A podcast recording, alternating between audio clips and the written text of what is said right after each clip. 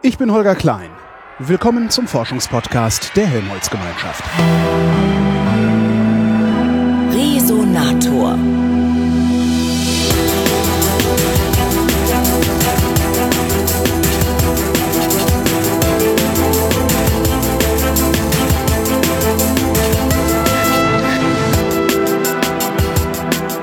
Nach Braunschweig gefahren. Auch in Braunschweig gibt es das Deutsche Zentrum für Luft- und Raumfahrt und treffe Carsten Lemmer, der ist Leiter des Instituts für Verkehrssystemtechnik. Hallo, Herr Lemmer. Ja, schönen guten Tag. Verkehrssystemtechnik, ich habe mir aufgeschrieben, das sind gleich drei Worte. Was ist Verkehr? Ja, Verkehr hängt sehr eng äh, auch mit dem Thema der Mobilität zusammen. Wir wollen unterwegs sein, äh, jeder Mensch, jeden Tag. Ähm, wir haben 24 Stunden am Tag, da müssen wir halt ein bisschen schlafen auch zwischendurch. Und äh, einen gewissen Teil unseres Tages verbringen wir in der Tat mit Mobilität. Rein statistisch gesehen ist das so Stunde 20 Minuten. Also so knapp anderthalb Stunden sind wir unterwegs. Ähm, wenn ich mich dort manchmal angucke, und bei Ihnen wird es wahrscheinlich auch nicht anders sein, müssen ganz schön viele Leute zu Hause bleiben, damit wir unser durchschnittliches Mobilitätsbudget äh, vielleicht auch ausnutzen können, Mhm. ähm, weil wir halt eben wahrscheinlich mehr unterwegs sind. Also Sie sind ja heute äh, auf dem Weg hierher wahrscheinlich schon über eine Stunde Ja, doch, 20 ja. unterwegs gewesen. Ähm, das heißt also entweder bleiben Sie morgen zu Hause ähm, Mhm. oder Krieg ich hin? Nee, krieg ich nicht hin. ja. Nee? Äh, oder es ist halt eben so, dass halt eben jemand anders für sie zu Hause bleiben muss. Äh, das gibt es natürlich auch. Also Mobilität nimmt einfach einen Teil unseres Lebens ein. Ähm, und damit wir mobil sein können, ähm, brauchen wir halt eben Verkehrsträger. Äh, also das können die Füße sein, das kann das Fahrrad sein, das kann das Auto sein, das kann die Bahn, Flugzeug, Schiff ähm, sein. Also sehr unterschiedliche Verkehrsträger. Und äh, in Summe, diese einzelnen Verkehrsträger, die machen dann halt eben dann den Verkehr jeweils aus. Das heißt also sozusagen ähm, aus einer Helikoptersicht gesehen, äh, die einzelnen Personen, die einzelnen Objekte, die sich bewegen, äh, auch dort interagieren, äh, hoffentlich kooperativ äh, und äh, nicht in Form von, von Unfällen. Hängt immer davon ab, wie man fragt. Wenn man die Fahrradfahrer fragt, äh, dann eher nicht. Ja, Fahrradfahrer wollen ja eigentlich auch kooperativ sein, die wollen ja auch keine Unfälle haben. Nee, die halten die Äh, Autofahrer für unkooperativ. aber, ja, Dafür halten die Fußgänger die Fahrradfahrer für unkooperativ. Das ist immer äh, sehr subjektiv, möglicherweise auch aus welcher Perspektive man das betrachtet. Ja. Manche Fahrradfahrer sind ja auch manchmal Autofahrer und umgekehrt. Stimmt. Ähm, also das ist, Verkehr hat natürlich dann sozusagen auch eine sehr subjektive Sicht vor dem Hintergrund, dass wir halt im Glauben, wir sind überall Experten, sind überall dabei und ähm, jeder hat so seine eigene Lösung. Das ist wie beim die aber, Fußball. Ne? die aber im, genau, die aber im Gesamtsystem manchmal halt ein bisschen schwierig ist. Und da sind wir eigentlich auch beim zweiten Stichwort äh, System. genau. Ähm, Äh, kurz noch, ist, ist, der Verkehr, ist ein Verkehrsträger dasselbe wie ein Verkehrsmittel? Also weil ich sage mal so Verkehrsmittel, ich fahre mit dem Zug, das ist mein Verkehrsmittel, ja, kann, man, das ist- kann man so kann man so sagen. subsumieren. Ja. Gnädiges Lächeln im Gesicht. Ist, schon, ist schon in Ordnung. Warum System? Ja, System äh, vor dem Hintergrund, ähm, wir wollen, äh, das machen wir auch in der Forschung, intensiv Verkehr nicht nur isoliert betrachten und sagen, hier gibt es einen ganz einfachen kausalen Zusammenhang, ich erfasse eine Umgebung und dann mache ich halt eben irgendwas, sondern ähm, wir möchten halt eben das Zusammenwirken betrachten. Das heißt also, Verkehr ist ja, sage ich mal, weil es uns einfach breit bewegt, im wahrsten Sinne des Wortes, sind viele von betroffen. Und ähm, wenn Sie schauen, wir bewegen uns auf einem Straßennetz, äh, der Bahnverkehr nutzt ein Schienennetz ähm, und äh, auch, sage ich mal, an bestimmten Knoten kommt es sofort zu Interaktionen. Das heißt also, egal ob es eine Straßenkreuzung ist oder ob es der Flughafen ist, nicht alle können zur gleichen Zeit landen, nicht alle können zur gleichen Zeit ein- und aussteigen und ähnliches. Ähm, man muss den Verkehr als Gesamtsystem von der Mhm. Wirkung her betrachten. Und ähm, es gibt natürlich halt eben, sage ich mal, einmal das Thema Nachfrage. Ähm, das heißt, wann möchte wer unterwegs sein? Also zum Fußballspiel oder zu einer Weltmeisterschaft. Ähm, gibt es halt vielleicht eine andere Nachfrage zu einem ganz bestimmten Punkt hin, als das halt eben der Fall ist am Sonntagvormittag, äh, wo halt eben noch die, die Hälfte der Bürger im, im Bett liegen. Oder gucken sich halt eben eine sogenannte Tagesganglinie an. Also Eine was? Eine eine Tagesganglinie. Tagesganglinie. Mhm. Das heißt also, wie sieht eigentlich sozusagen die Bewegung über den Tag aus? Ähm, das heißt also, wie sind wir dort äh, mobil? Das können Sie einmal betrachten, nach welchen Verkehrsträger nutzen wir zu welcher Zeit? Äh, was ist auch vielleicht der Zweck? Ist das halt eher beruflich intendiert oder ist das ein Freizeitverkehr? Sind wir zum Einkaufen? Bringen wir unsere Kinder zur Schule oder was auch immer? Ähm, kann man halt das sozusagen untersuchen. Ähm, und die Frage ist halt eben sozusagen, was sind die Schlussfolgerungen daraus? Also wenn wir halt eben sagen, ähm, in einer Stadt fangen alle morgens um 7.30 Uhr an zu arbeiten, ähm, dann ist es relativ einfach zu prognostizieren, was das verkehrlich bedeutet. Ähm, ist Gleitzeit eine gute ähm, Idee? Ja, ne?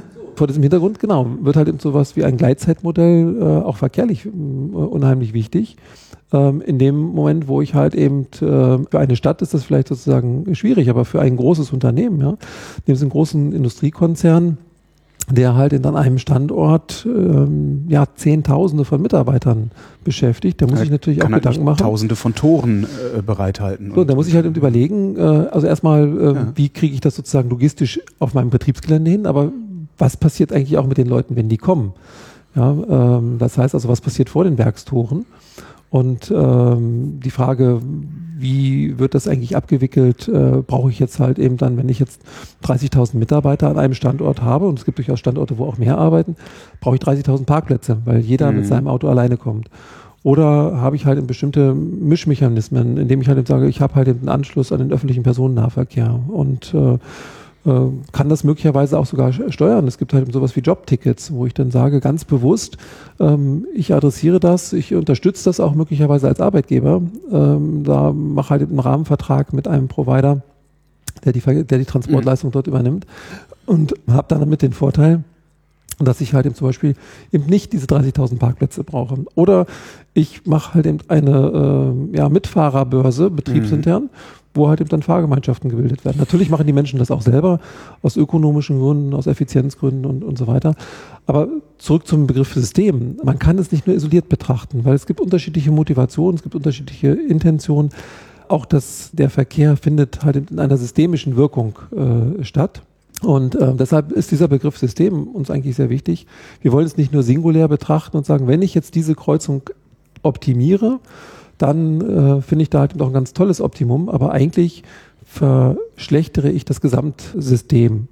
Und äh, was man halt dort bei einer systemischen Betrachtung hat, dass man halt eben sieht, was bezahle ich denn auch an der einen oder anderen Stelle dafür? Also wenn ich jetzt mehr Fahrzeuge durch eine Stadt kriege, was bedeutet das zum Beispiel auch hinsichtlich Lärmemissionen? Was bedeutet das halt hinsichtlich Schadstoffemissionen? Und was bedeutet das für die nächste Stadt? Weil die kommen ja auch schneller an. Ganz genau. Ja? Was passiert, wenn ich jetzt Autobahnen äh, verlangsamere oder, oder beschleunige? Was bedeutet das für die, die Unfall- und, und Schadensneigung zum Beispiel? Ähm, was bedeutet das, wenn ich starke Ausweichverkehre habe, weil ich sage, in meiner Innenstadt mache ich jetzt eine äh, Zone 30 und äh, ich mache halt eben nicht die grüne Welle, dass alles schnell durchgeht, sondern eine rote Welle. Das gibt's, das wird absichtlich gemacht? Es gibt, äh, gibt durchaus Städte, die halt eben sagen, wir möchten halt ein stärker kooperatives Verhalten haben und wir zwingen die Leute dazu. Wir zwingen die Leute dazu, mit, Temp mit Tempo 30 da durchzufahren. Mhm. Das ist ja auch positiv. ich dachte jetzt rote Welle, also Tempo 30, so, in, in, da wo ich wohne, gibt's das ja eh. So und äh, sag mal, das ist sozusagen, also ähm, ganz kurz bei der Tempo 30-Zone ja. geblieben. Ähm, das führt dazu, dass halt die Relativgeschwindigkeit zwischen Radfahrer, Fußgänger und Autofahrern erstmal geringer sind. Mhm. Ähm, das, das passt aber ähm, die Fahrzeuge fahren erstmal tendenziell langsamer dadurch. Und dann kann man halt eben gucken, wie sieht das aus? Emissionen, Lärm, was hat das für eine, äh, für eine Wirkung? Und fahren die wirklich langsamer? Also das heißt doch immer, die Durchschnittsgeschwindigkeit in unseren Städten ist sowieso unterhalb 30 Stundenkilometer. Ja, aber wenn ich es nochmal reduziere, äh, wird es noch langsamer. Wird es noch langsamer? Okay. Stelle, ja, ja. Und es ist halt so, dass Stichwort rote Welle. Ähm, es gibt natürlich schon durchaus Ansätze, wo man halt eben sagt, ich möchte einfach den innerstädtischen Verkehr unattraktiv machen, mhm. insbesondere für den Individualverkehr. Das heißt, äh, ich mache zum Beispiel Parkhäuser teurer, ich äh, gucke eben nicht mehr, dass ich dort in dem Bereich eine, äh, eine grüne Welle habe, sodass die Leute wissen, da stehe ich sowieso im Stau, nehme ich lieber gleich die Straßenbahn, da stehe ich nicht im Stau. Funktioniert das eigentlich? Das. Ähm, das ist genau der Punkt. Ähm, das funktioniert halt eben natürlich nur partiell. Also natürlich kann ich einen Stau generieren, wenn ich das möchte. Das ist ganz einfach. Ja. Indem ich halt eben einen Rückbau mache oder, oder, oder ähnliches. eine Waschmaschine auf die Straße stelle. Wie, wie auch immer, ja. eine synthetische Baustelle. Ähm, nein, es gibt ja viele Beispiele, wo man das halt sieht. Man kann, mhm. also Verkehr wird oft durch unterschiedliche Elemente beeinflusst. Was aber wichtig ist, man muss sich eigentlich vorher überlegen, welche Wirkung erzeugt das. Also natürlich ist es halt möglicherweise für eine Wohnqualität angenehmer, wenn ich eine zweispurige Straße habe, sondern nur noch einspurig. Und das ist vielleicht auch insofern ganz prima, weil halt eben dann nicht mehr so viele Autos fahren. Das reduziert erstmal den Lärm. Aber wenn ich auf der anderen Seite dort einen massiven Stau habe und die Autos nur noch mit Stop and Go dort fahren, dann habe ich eine starke Emission, weil die Nachfrage noch nach wie vor hoch ist. Ähm, die Autos stehen dann zwar, aber blasen halt noch in die Umwelt. Anfahr- und Bremsvorgänge sind nicht die effizientesten Vorgänge. Weil ich halt eben den, den Kraftstoff im Wesentlichen in Wärme umwandle beim, beim Bremsvorgang, wenig Rekuperation habe. Und vor diesem Hintergrund ist es Wenig halt was? Rekuperation. Also das, Das ist das, was die Elektroautos machen, die man Gas machen, geht, ne? dass man halt eben sozusagen einen Teil der Energie wieder äh, zurückgewinnen kann, indem man Mhm. sie halt eben einspeist in elektrische Energie, Weil wieder ein speichert oder Strommasse oder Elektromotor, immer. der nicht äh, antreibt, sondern angetrieben wird, Strom erzeugt. Also Dynamo-Prinzip. Dynamo-Prinzip. Ja, also Mhm. wie am Fahrrad. Äh, und ich kann diesen Strom im Prinzip wieder äh, rückspeisen und dann habe ich halt eben sozusagen nicht das, was ich beim Verbrennungsmotor habe. Äh, wenn ich dort bremse, typischerweise geht halt eben das in Wärme an der Bremsscheibe auf. Zurück zum Thema Systembegriff. Da geht es halt eigentlich darum, wie sieht es aus, wenn ich das insgesamt betrachte. Und bevor ich zum Thema Technik äh, dort als Stichwort komme, glaube ich, ist es auch noch wichtig, im System zu betrachten, wie gehen die Menschen damit um. Ist ein Anteil, der uns sehr stark bewegt in der Forschung, dass wir halt eben wissen wollen, wie gehen die Menschen damit um? Was heißt also, was bedeutet das auf der einen Seite von der Verkehrsnachfrage, wo wir sozusagen nicht gucken, was ist der Zweck, warum die Leute fahren und so weiter. Das macht äh, eine Kollegin aus dem Institut für Verkehrsforschung, wo die sich intensiver damit beschäftigt. Die Frau- Barbara Lenz. Genau. Ähm, die beschäftigt sich da intensiver mit und wir nehmen sozusagen eigentlich das als Input. Das heißt, sagen, äh, das heißt, was ich mit der Kollegin Lenz besprochen habe, ist im Grunde die äh, Vorarbeit, damit sie Genau, das heißt, dieses Wissen, was daraus entsteht und die Frage nach dem Bedarf ist sozusagen das, was uns antreibt, im wahrsten Sinne des Wortes. Ähm, Das heißt, wir versuchen so diese Nachfrage, die halt eben dann da ist, entsprechend zu ähm, befriedigen und sag mal, auf der einen Seite ingenieurwissenschaftlich gesehen gucken wir halt eben dann, wie wir mit einer bestimmten Technik das lösen können. Ähm, auch wie diese Technik im Gesamtzusammenhang, also im systemischen Zusammenhang dort wirkt. Äh, aber wir berücksichtigen auch, wie muss eigentlich eine menschengerechte Technik sein. Das heißt also, damit der Nutzer damit umgehen kann, damit halt eben das, was seine Intention ist, auch ideal ähm, reflektiert wird oder auch damit das, wo der Nutzer halt Schwierigkeiten hat, er eine adäquate Unterstützung findet. Also Stichwort wäre in diesem äh, Zusammenhang zum Beispiel Fahrerassistenzsysteme. Ja? Also da interessiert uns, was ist beanspruchend belastend für den Fahrer, in welchen Situationen möchte er gerne Unterstützung haben und in welchen Situationen möchte er das vielleicht weniger, weil er sich gegängelt fühlt. Haben Sie da schon Ergebnisse? Wissen Sie das? Also was, was, was der Autofahrer gerne hat und was nicht? Oh ja, diese Ergebnisse kann man sehr breit und sehr einfach eigentlich äh, lesen, wo es halt, eben, sag ich mal, erstmal schwierig wird für den Autofahrer. Ähm, das ist nämlich die Statistik. Ähm, und in der Statistik finden wir halt eben dann Unfälle Ja. und wir finden halt eben auch die Ursachen für Unfälle. Und wenn wir gucken, dieses Verkehrssystem jetzt auf der Straße funktioniert ja unterm Strich sehr gut. Wenn man guckt, äh, wie viele Menschen sind jeden Tag äh, unterwegs, wie viele Kilometer sind wir jeden Tag unterwegs. Ähm, wir sind ein sehr stark auch automobiles Land. Gemessen daran haben wir vergleichsweise wenig Personenschäden. Das, ja, und wenn man jetzt halt sich anguckt, wir sind auch im Straßenverkehr, was die Verkehrstoten betrifft, vergleichsweise sicher. ja. Ja, also 2013 hatten wir ähm, ja 3300 und ein bisschen Verkehrstote. Das ist eine sehr positive Zahl, weil sie halt relativ gering ist im internationalen Vergleich. Ähm, das ist eine sehr schwierige Zahl, äh, weil wenn man mal schaut, wir radieren jedes Jahr eine Kleinstadt aus. Mhm. Ja, also das menschliche Leid, was dahinter steht, ist halt eben sehr, ähm, sehr groß. Und neben den Toten gibt es dann natürlich auch noch die Verletzten und dann eben äh, leider nicht nur die Leichtverletzten, die dann halt eben sagen, na gut, jetzt habe ich eine Beule und Bluterguss und das geht ja äh, schnell wieder weg, Mhm. sondern halt auch die, die möglicherweise noch Folgeschäden behalten und mit diesen Folgeschäden le- weiterleben müssen. Also von daher Es passiert trotz allem relativ wenig. Ähm, auch das, wo häufig ein Augenmerk drauf gerichtet wird, äh, die Autobahnen, ähm, das sind unsere sichersten Straßen, die wir haben, obwohl halt eben auch die, die Geschwindigkeiten relativ hoch sind. Und viele Unfälle passieren halt in dem städtischen äh, Umfeld, auch gerade so Interaktionen verschiedene Verkehrsteilnehmer, Radfahrer, Fußgänger, Auto. Ähm, das sind dann halt dann meistens auch die Unfälle, die halt eben dann fatale Wirkung haben, weil der Fußgänger, wenn er vom Auto mitgenommen wird, äh, und zwar nicht durch die Tür, sondern halt eben im Falle eines Unfalls, ist relativ ungeschützt. Mhm. Ja, und äh, sag ich mal, solche Unfälle passieren ganz grundsätzlich und die Frage ist natürlich, warum passieren sie? Wenn man halt so die Vision hat, im Idealfall gar keine Unfälle. äh, Rechts abbiegen, also ich, ich fahre viel Fahrrad, rechts abbiegende Autofahrer sind Ja. das Problem. Genau, und da ist halt die Frage, ähm, was führt dann zu einem so einem Rechtsabbieger-Unfall in der Interaktion Fahrradfahrer, Autofahrer? Und was kann man dort eigentlich machen? Und ähm, wenn da halt ich eine Technik habe, die den Autofahrer informiert und sagt, da in dem toten Winkelbereich mit einem gewissen Abstand, da ist noch ein bewegtes Objekt, nämlich der Radfahrer. Vielleicht ganz kurz, wie funktioniert das? Ähm, dieser tote Winkelassistent ähm, Sie haben halt eine Sensorik, die äh, schaut zur Seite und dort werden halt Objekte ähm, detektiert. Wodurch? Optisch oder, oder Ultraschall oder wie machen ähm, Sie das? Meistens wird es mit dem Radar gemacht. Äh, Radar, äh, Ultraschall kann man halt auch verwenden für bestimmte Sachen, hängt so ein bisschen mit der Reichweite dann nachher zusammen. Ähm, und ja, sie detektieren, dass Objekte dann neben ihnen sind ähm, und können dann den Fahrer entsprechend informieren. Und das kann man sich halt überlegen, wie man das macht. Und äh, ein Ansatz, den es auch in der Serie gibt, ist, dass man zum Beispiel im, im Seitenspiegel ein LED-Band hat, was dann halt entsprechend äh, blinkt, je nachdem, wie die Situation ist. Das heißt also ein, ein leichtes Leuchten, in Anführungsstrichen, wenn man halt eben sagt, ja, da jetzt aber genau hingucken und aufpassen. Ähm, und ein heftiges Blinken mit einer hohen Lichtintensität, äh, wenn man halt eben dabei ist, gerade einen Spurwechsel zu machen und halt ein anderes Fahrzeug dann auch da schon in Rammennähe ist, also wo der hintere Kotflügel von meinem Auto sich dann treffen würde mit dem vorderen Kotflügel von dem anderen Auto. Also sozusagen eine Intensitätsinformation, wo man sagt, da muss man genauer hingucken.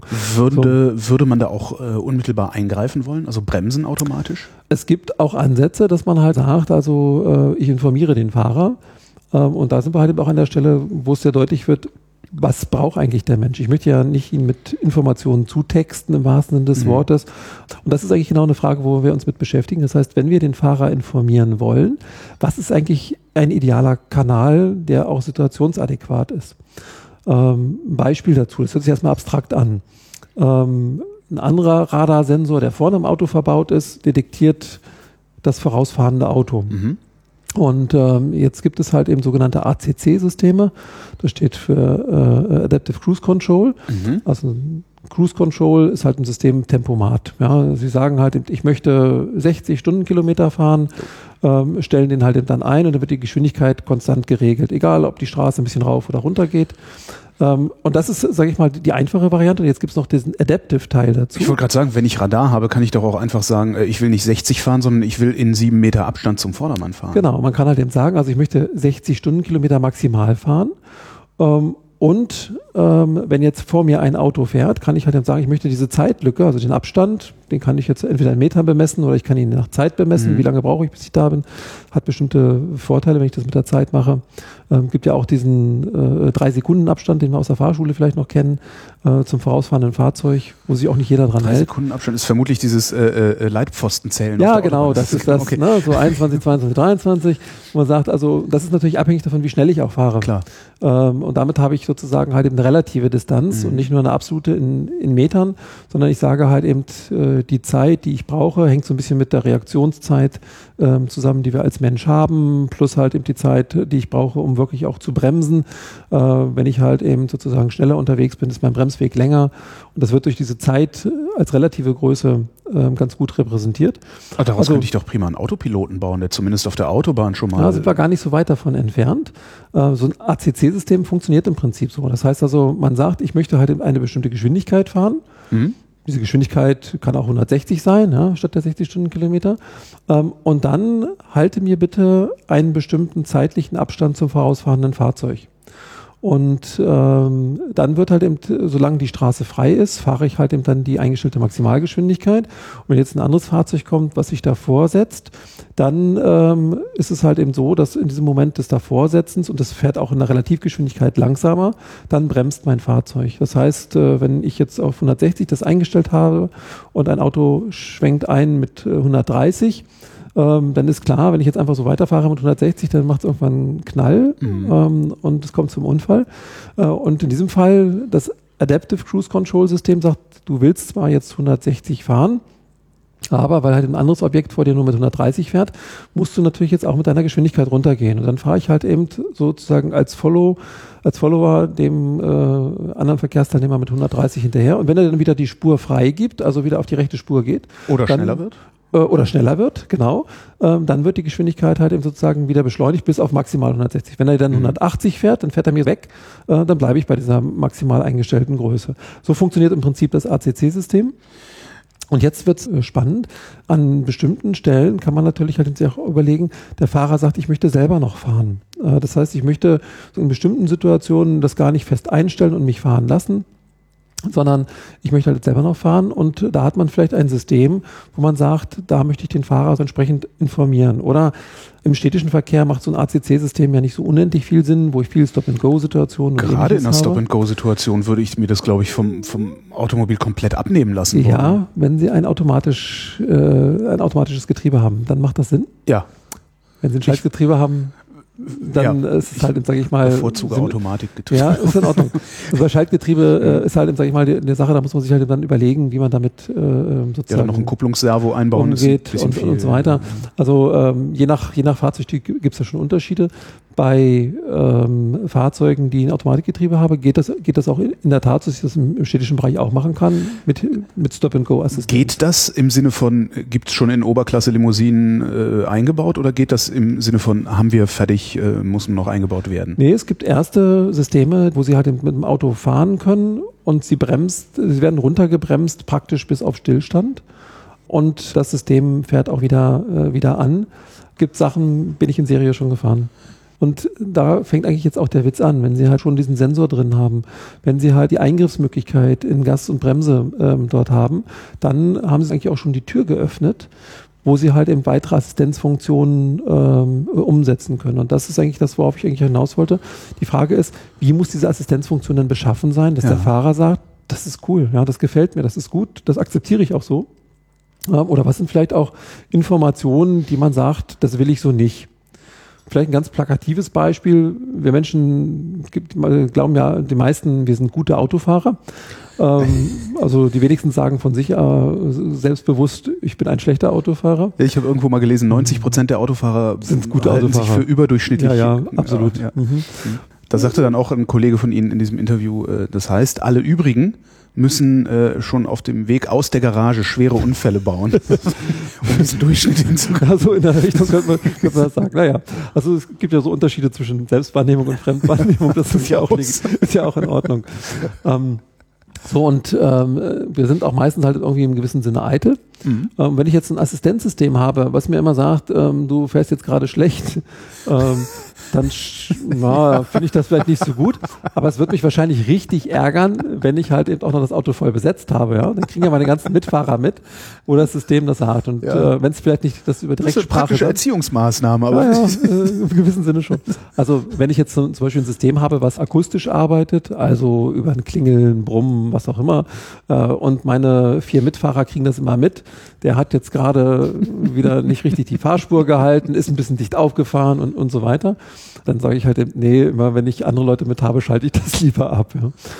Wenn ich ähm, ein System habe, wo die anderen das nicht mitkriegen, und das unterstützt mich und deshalb fahre ich immer besonders gut in der Fahrspur, halte einen Abstand, wo nicht mein Beifahrer das Bodenblech verbiegt, weil er mitbremsen möchte, äh, weil er eigentlich Angst hat, wo alle sagen, was ein souveräner Fahrer, total super. Sie meinen ein System, das ein bisschen in die Lenkung eingreift. Ein System, ein was den Fahrer bremst, ein, bisschen, bisschen unterstützt äh, und zwar auch so, dass wir halt eben sagen, ja, war jetzt eigentlich so in Ordnung. Ja? Fühle ich mich nicht gegängelt, übersteuert, ja. wo ich sage, mm, der hat mich jetzt gefahren, sondern wo ich eigentlich sage, ja, war jetzt eigentlich ganz gut. Ich war jetzt gerade ein bisschen unaufmerksam, habe eigentlich eher dem Gespräch gelauscht oder äh, habe gar nicht so richtig mitgekriegt, dass er vorne so gebremst hat. Das System hat schon vorher eingegriffen äh, und deshalb muss ich nicht so hart bremsen. Ja?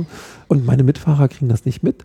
Finde ich das wahrscheinlich tendenziell eigentlich eher gut. Die sagen dann auch noch, Mensch, mit dir fahre ich eigentlich gerne. Du bist einer von den 90 Prozent. Ja, ja das, das, ist ja eine echte Top-Klasse sozusagen. Und ähm, vor dem, das ist sozusagen der, der eine Aspekt. Und ein anderer Aspekt ist natürlich auch, ähm, gerade in kritischen Situationen, wo ich ja auch mm, ja nicht keine Zeit habe, um lange Erklärungen zu machen. So nach dem Motto, lieber Fahrer, du solltest jetzt mal langsam aufpassen, damit du nicht deinem Vordermann aufhörst, weil der hat gerade eine Vollbremsung gemacht und du bist zu schnell. Ja? Ähm, bis das System mir das gesagt hat, hat es schon geknallt. Ähm, das heißt, ich brauche eigentlich einen viel, viel kürzeren Weg. Also ideal ist es, wenn ich auf dem Gaspedal bin mit meinem Fuß, dann müsste ich eigentlich genau an der Stelle reagieren. Das heißt, Fuß vom Gas wäre sozusagen die kurze Message, ähm, die ich eigentlich brauche, um so eine ja, Bremssituation sicher zu beherrschen.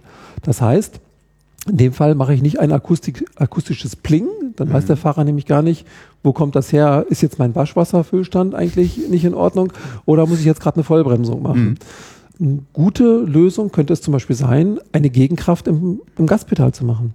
Ja, wo ich halt eben sage, also ich will jetzt eigentlich zwar Gas geben, aber der Verkehr vor mir lässt das nicht zu. Ich kann das zwar übersteuern, aber ich kriege eine haptische Rückwirkung, mhm. eine Gegenkraft, die halt eben das adressiert. Oder noch stärker in einer echt kritischen Situation, wo ich sage, jetzt müsste man eigentlich gleich eine Notbremsung machen, gibt das Auto vielleicht schon mal so einen Bremsruck. Ja, ähm, weil ich muss dann bremsen. Zum Aufrütteln sozusagen. Dann, ja, wo man sagt, jetzt aufpassen. Und wenn man das in einer adäquaten Situation ausführt, kann das durchaus auch eine Aufmerksamkeitssteuerung haben.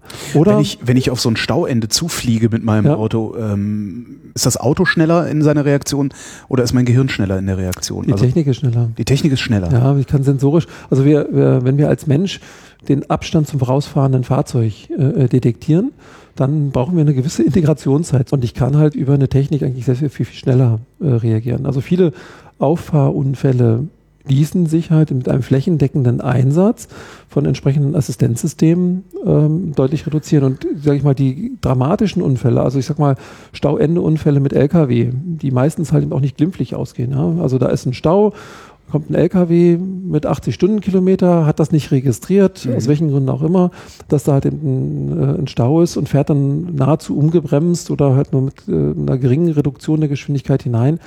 Das sind meistens halt ganz schlimme äh, Unfälle. Und äh, das ist halt etwas, was man halt dort entsprechend umsetzen kann. Äh, in Deutschland ist das auch so, dass jetzt gerade LKWs ähm, das vermehrt einsetzen müssen, wo wir aber als Transitland natürlich auch viele LKWs aus anderen Ländern haben, die das halt dann nicht haben. Also Neufahrzeuge, wenn Sie jetzt heute einen neuen LKW haben, ähm, dann ist das schon auf der Agenda, aber leider nicht bei allen Ländern.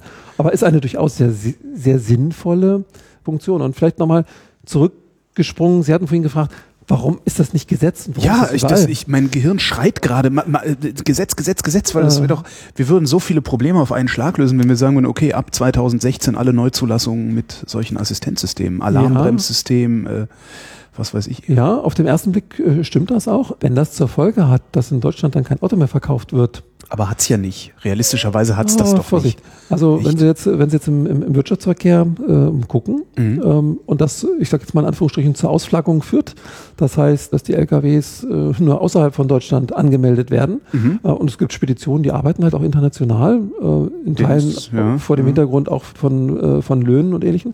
Wenn ich dann halt sage, super, ich mache das, indem ich meinen LKW dann äh, irgendwo im Ausland anmelde und äh, fahre damit und damit habe ich noch die Möglichkeit, auch in Deutschland zu fahren, ohne dass ich diese Systeme habe. Dann hilft das eigentlich nicht wirklich das einfach nur noch gesetzlich zu lösen. Also, also wir müssen hochskalieren, das muss dann so ein EU-weites Ding werden. Genau, man muss halt eigentlich ja. schauen, dass es sozusagen breiter wird ja. ähm, und äh, von daher muss man halt auch mit anderen Mechanismen dort umgehen. Ne? Also im, im Wirtschaftsverkehr zählt sehr stark natürlich halt auch die Frage, kann ich Unfälle vermeiden, dadurch halt Versicherungsprämien ein, mhm. einsparen oder ähnliches, sind halt einfach Mechanismen. Ähm, und im Pkw-Bereich ist das tendenziell auch ähnlich. Also die Assistenzsysteme nehmen halt äh, vermehrt zu, sie kommen halt eben auch immer mehr aus der Oberklasse äh, in, die, in die Mittelklasse oder auch bei kleinen Fahrzeugen äh, hinein. Ja. Wenn man so ein Beispiel nimmt wie ESP, mhm. ähm, vor Jahren durch den Elchtest bekannt ja. geworden, ja. ähm, dann auch in einer sensationell schnellen Zeit umgesetzt vor diesem Hintergrund dieser Problematik. Äh, man kann natürlich schon die Frage stellen, welcher normaler Verkehrsteilnehmer hat ständig einen fährt ständig einen Elchtest, ja. Das mhm. ist schon eine, eine ziemliche Extremsituation. Aber in diesem konkreten Fall hat es dazu geführt, die Automobilindustrie hat reagiert, hat sehr schnell das umgesetzt ähm, und das sind Systeme, die inzwischen auch bei Kleinfahrzeugen da sind. Ja. Ne?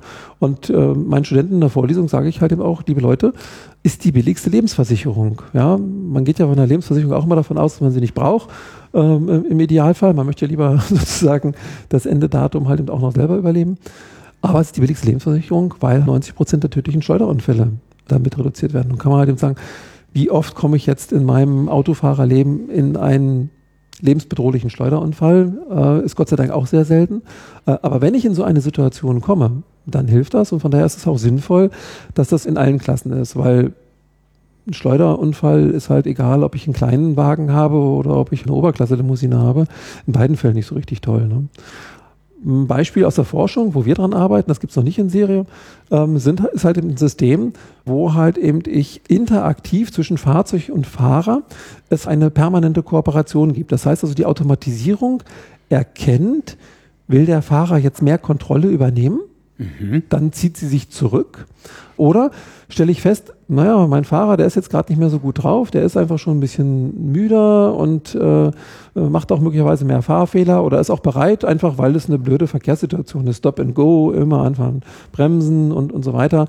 Auch auf einer Straße, die vielleicht eine Kurve macht und äh, wo der sagt, also eigentlich, da reden wir nicht über Freude am Fahren, äh, Fahren oder ähnliches, sondern es ist einfach eine ja, lästige Situation. Da ist der Fahrer bereit, auch diese Kontrolle abzugeben und äh, ein dynamisches System erkennt, wo ist der Fahrer jetzt A, entweder bereit, Kontrolle abzugeben, dann übernimmt die Automatik das, oder wo ist der Fahrer in einer Situation, wo er das gar nicht mehr kontrollieren kann. Mhm. Konkretes Beispiel, was wir halt eben auch auf dem Versuchsgelände äh, gefahren haben.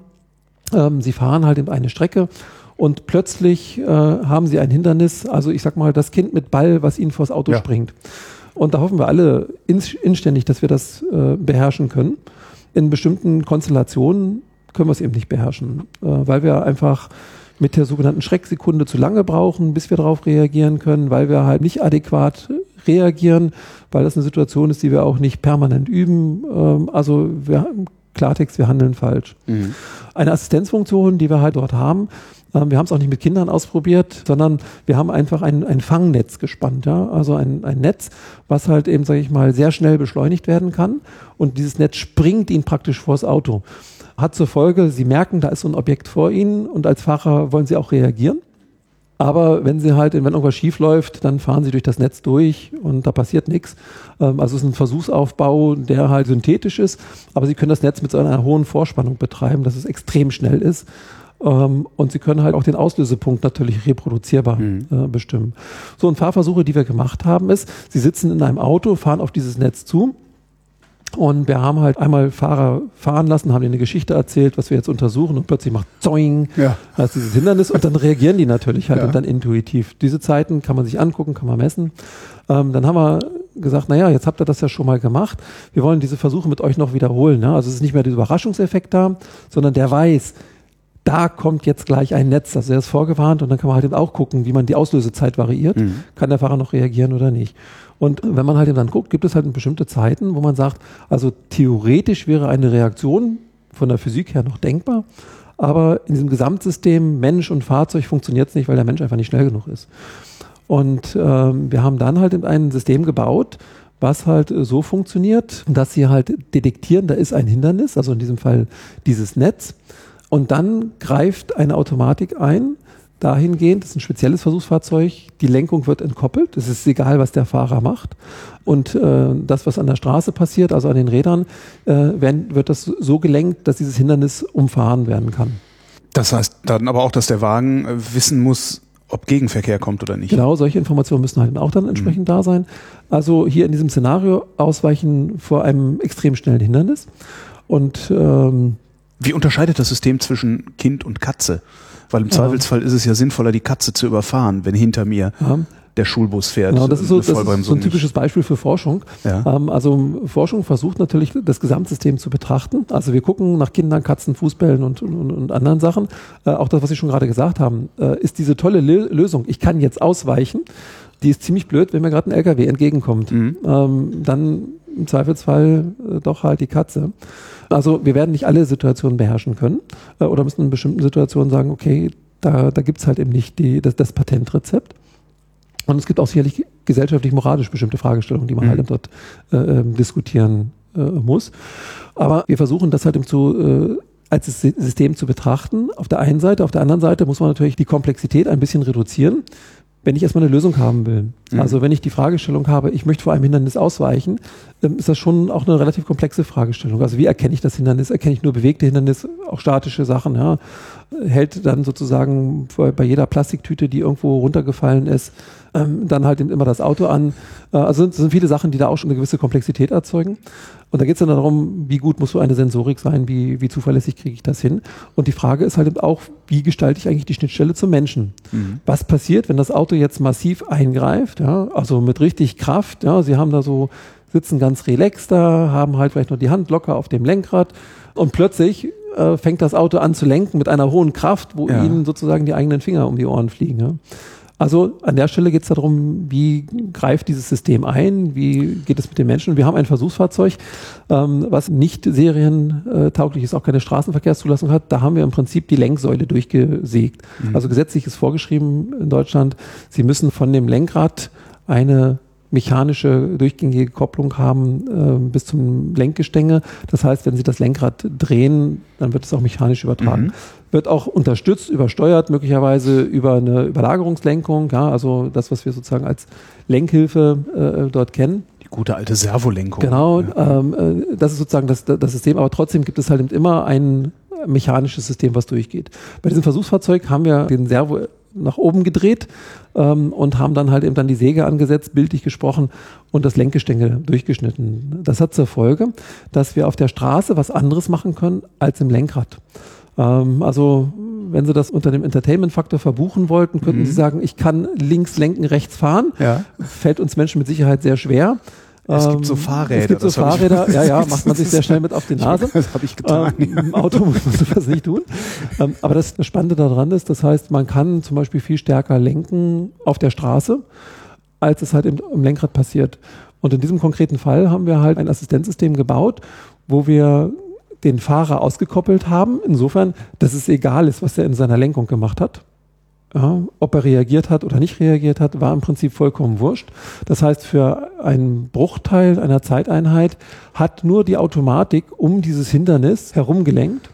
Und nachdem dieses Hindernis umfahren war, wurde über, dazwischen ist eine, äh, eine, Kupplung, wurde diese Kupplung wieder geschlossen und das, was der Fahrer in der Lenkung macht, das kommt dann sozusagen wieder auf der Straße. Das heißt, ich habe das Gefühl, ich würde das Auto steuern. Richtig, ja. Und Tut das, das aber eigentlich gar nicht. Genau. In dieser Situation war das halt eben so, wir konnten kritische Situationen, die sämtliche Versuchsfahrer vorher nie in den Griff gekriegt haben, konnten wir noch technisch beherrschen, indem wir ohne Kollision, also wir sind immer ins Netz reingefahren äh, und wir konnten immer ohne Kollision um dieses Netz, was wirklich auch über die ganze Straßenbreite ging, also das mhm. war schon eine heftige Lenkbewegung, konnten halt sozusagen dieses Netz umfahren. Das Spannende daran ist, der Fahrer hat das nicht mehr gespürt. Der hat gedacht, mit seinem Eingriff hat er das gemacht. Wir haben auch dann die, das heißt, der ist die Fahrer einer von den 90 Prozent. Genau, wir haben die Fahrer dann befragt und die waren dann natürlich halt äh, echt, also war ja wirklich schon eng, äh, aber habe ich cool gemacht. Ähm, und das war eigentlich für uns eine ganz, ganz spannende Geschichte. Ja? Also äh, da hat keiner gewusst, äh, jetzt gibt es eine Automatik, die das übersteuert. Wir haben das natürlich auch vorher nicht erzählt. Und die waren alle fest davon überzeugt, mhm. sie haben diese Situation gelöst. Und so eine Assistenzsysteme, ähm, jetzt mal so als plakatives Beispiel, die dem Fahrer das Gefühl vermitteln, ähm, Herr der Lage gut. zu sein, die Maschine ja, zu beherrschen. Ja. Auf der anderen Seite, wo halt, sage ich mal, die Unfähigkeit des Fahrers, um das mal ganz hart zu formulieren, kompensiert wird ähm, und dadurch halt ein Unfall vermieden wird. Solche Systeme haben natürlich eine extrem hohe Akzeptanz. Und das ist das, was uns eigentlich interessiert. Das heißt also einmal bei sicherheitsrelevanten Systemen oder bei sicherheitseingreifenden Systemen, wie muss ich so ein System eigentlich konfigurieren, um am Ende dem Fahrer das Gefühl zu vermitteln, alles war gut, das war richtig auch so, was die Automatik gemacht hat.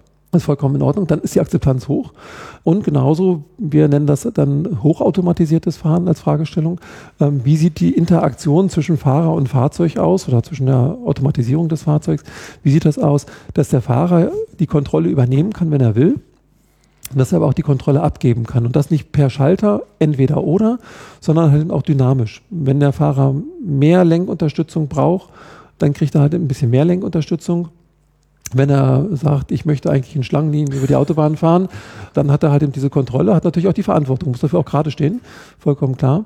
Aber äh, er kann es im Prinzip dann auch unsinnige Dinge damit tun. Das ist natürlich auch dann äh, äh bestimmt hinterher in der Verkehrsrechtsprechung oder, oder, äh, oder nach Unfällen äh, gibt es da ganz neue Aspekte in den Verhandlungen, äh, die da geführt werden, weil man rausfinden muss, wann hat der Fahrer, wo gebe ich die Schuld dem Fahrer, wo gebe ich die Schuld der Technik? Genau. Das Wenn ein Unfall passiert ist, ja, kann ich mich als Fahrer ja immer darauf zurückziehen zu sagen, äh, ich hätte das verhindert. Ist, ist in der Tat richtig und das, das, das sehen wir heute auch im Feld. Mhm. Ähm, sag mal, die Assistenzsysteme, die Sie haben, die heißen bewusst Assistenzsysteme, weil ein Assistent unterstützt nur. Ja. Assistent ist nicht Chef. Ja? Mhm. Chef entscheidet und Chef muss auch seinen Kopf dafür hinhalten. Das ist wie im richtigen Leben.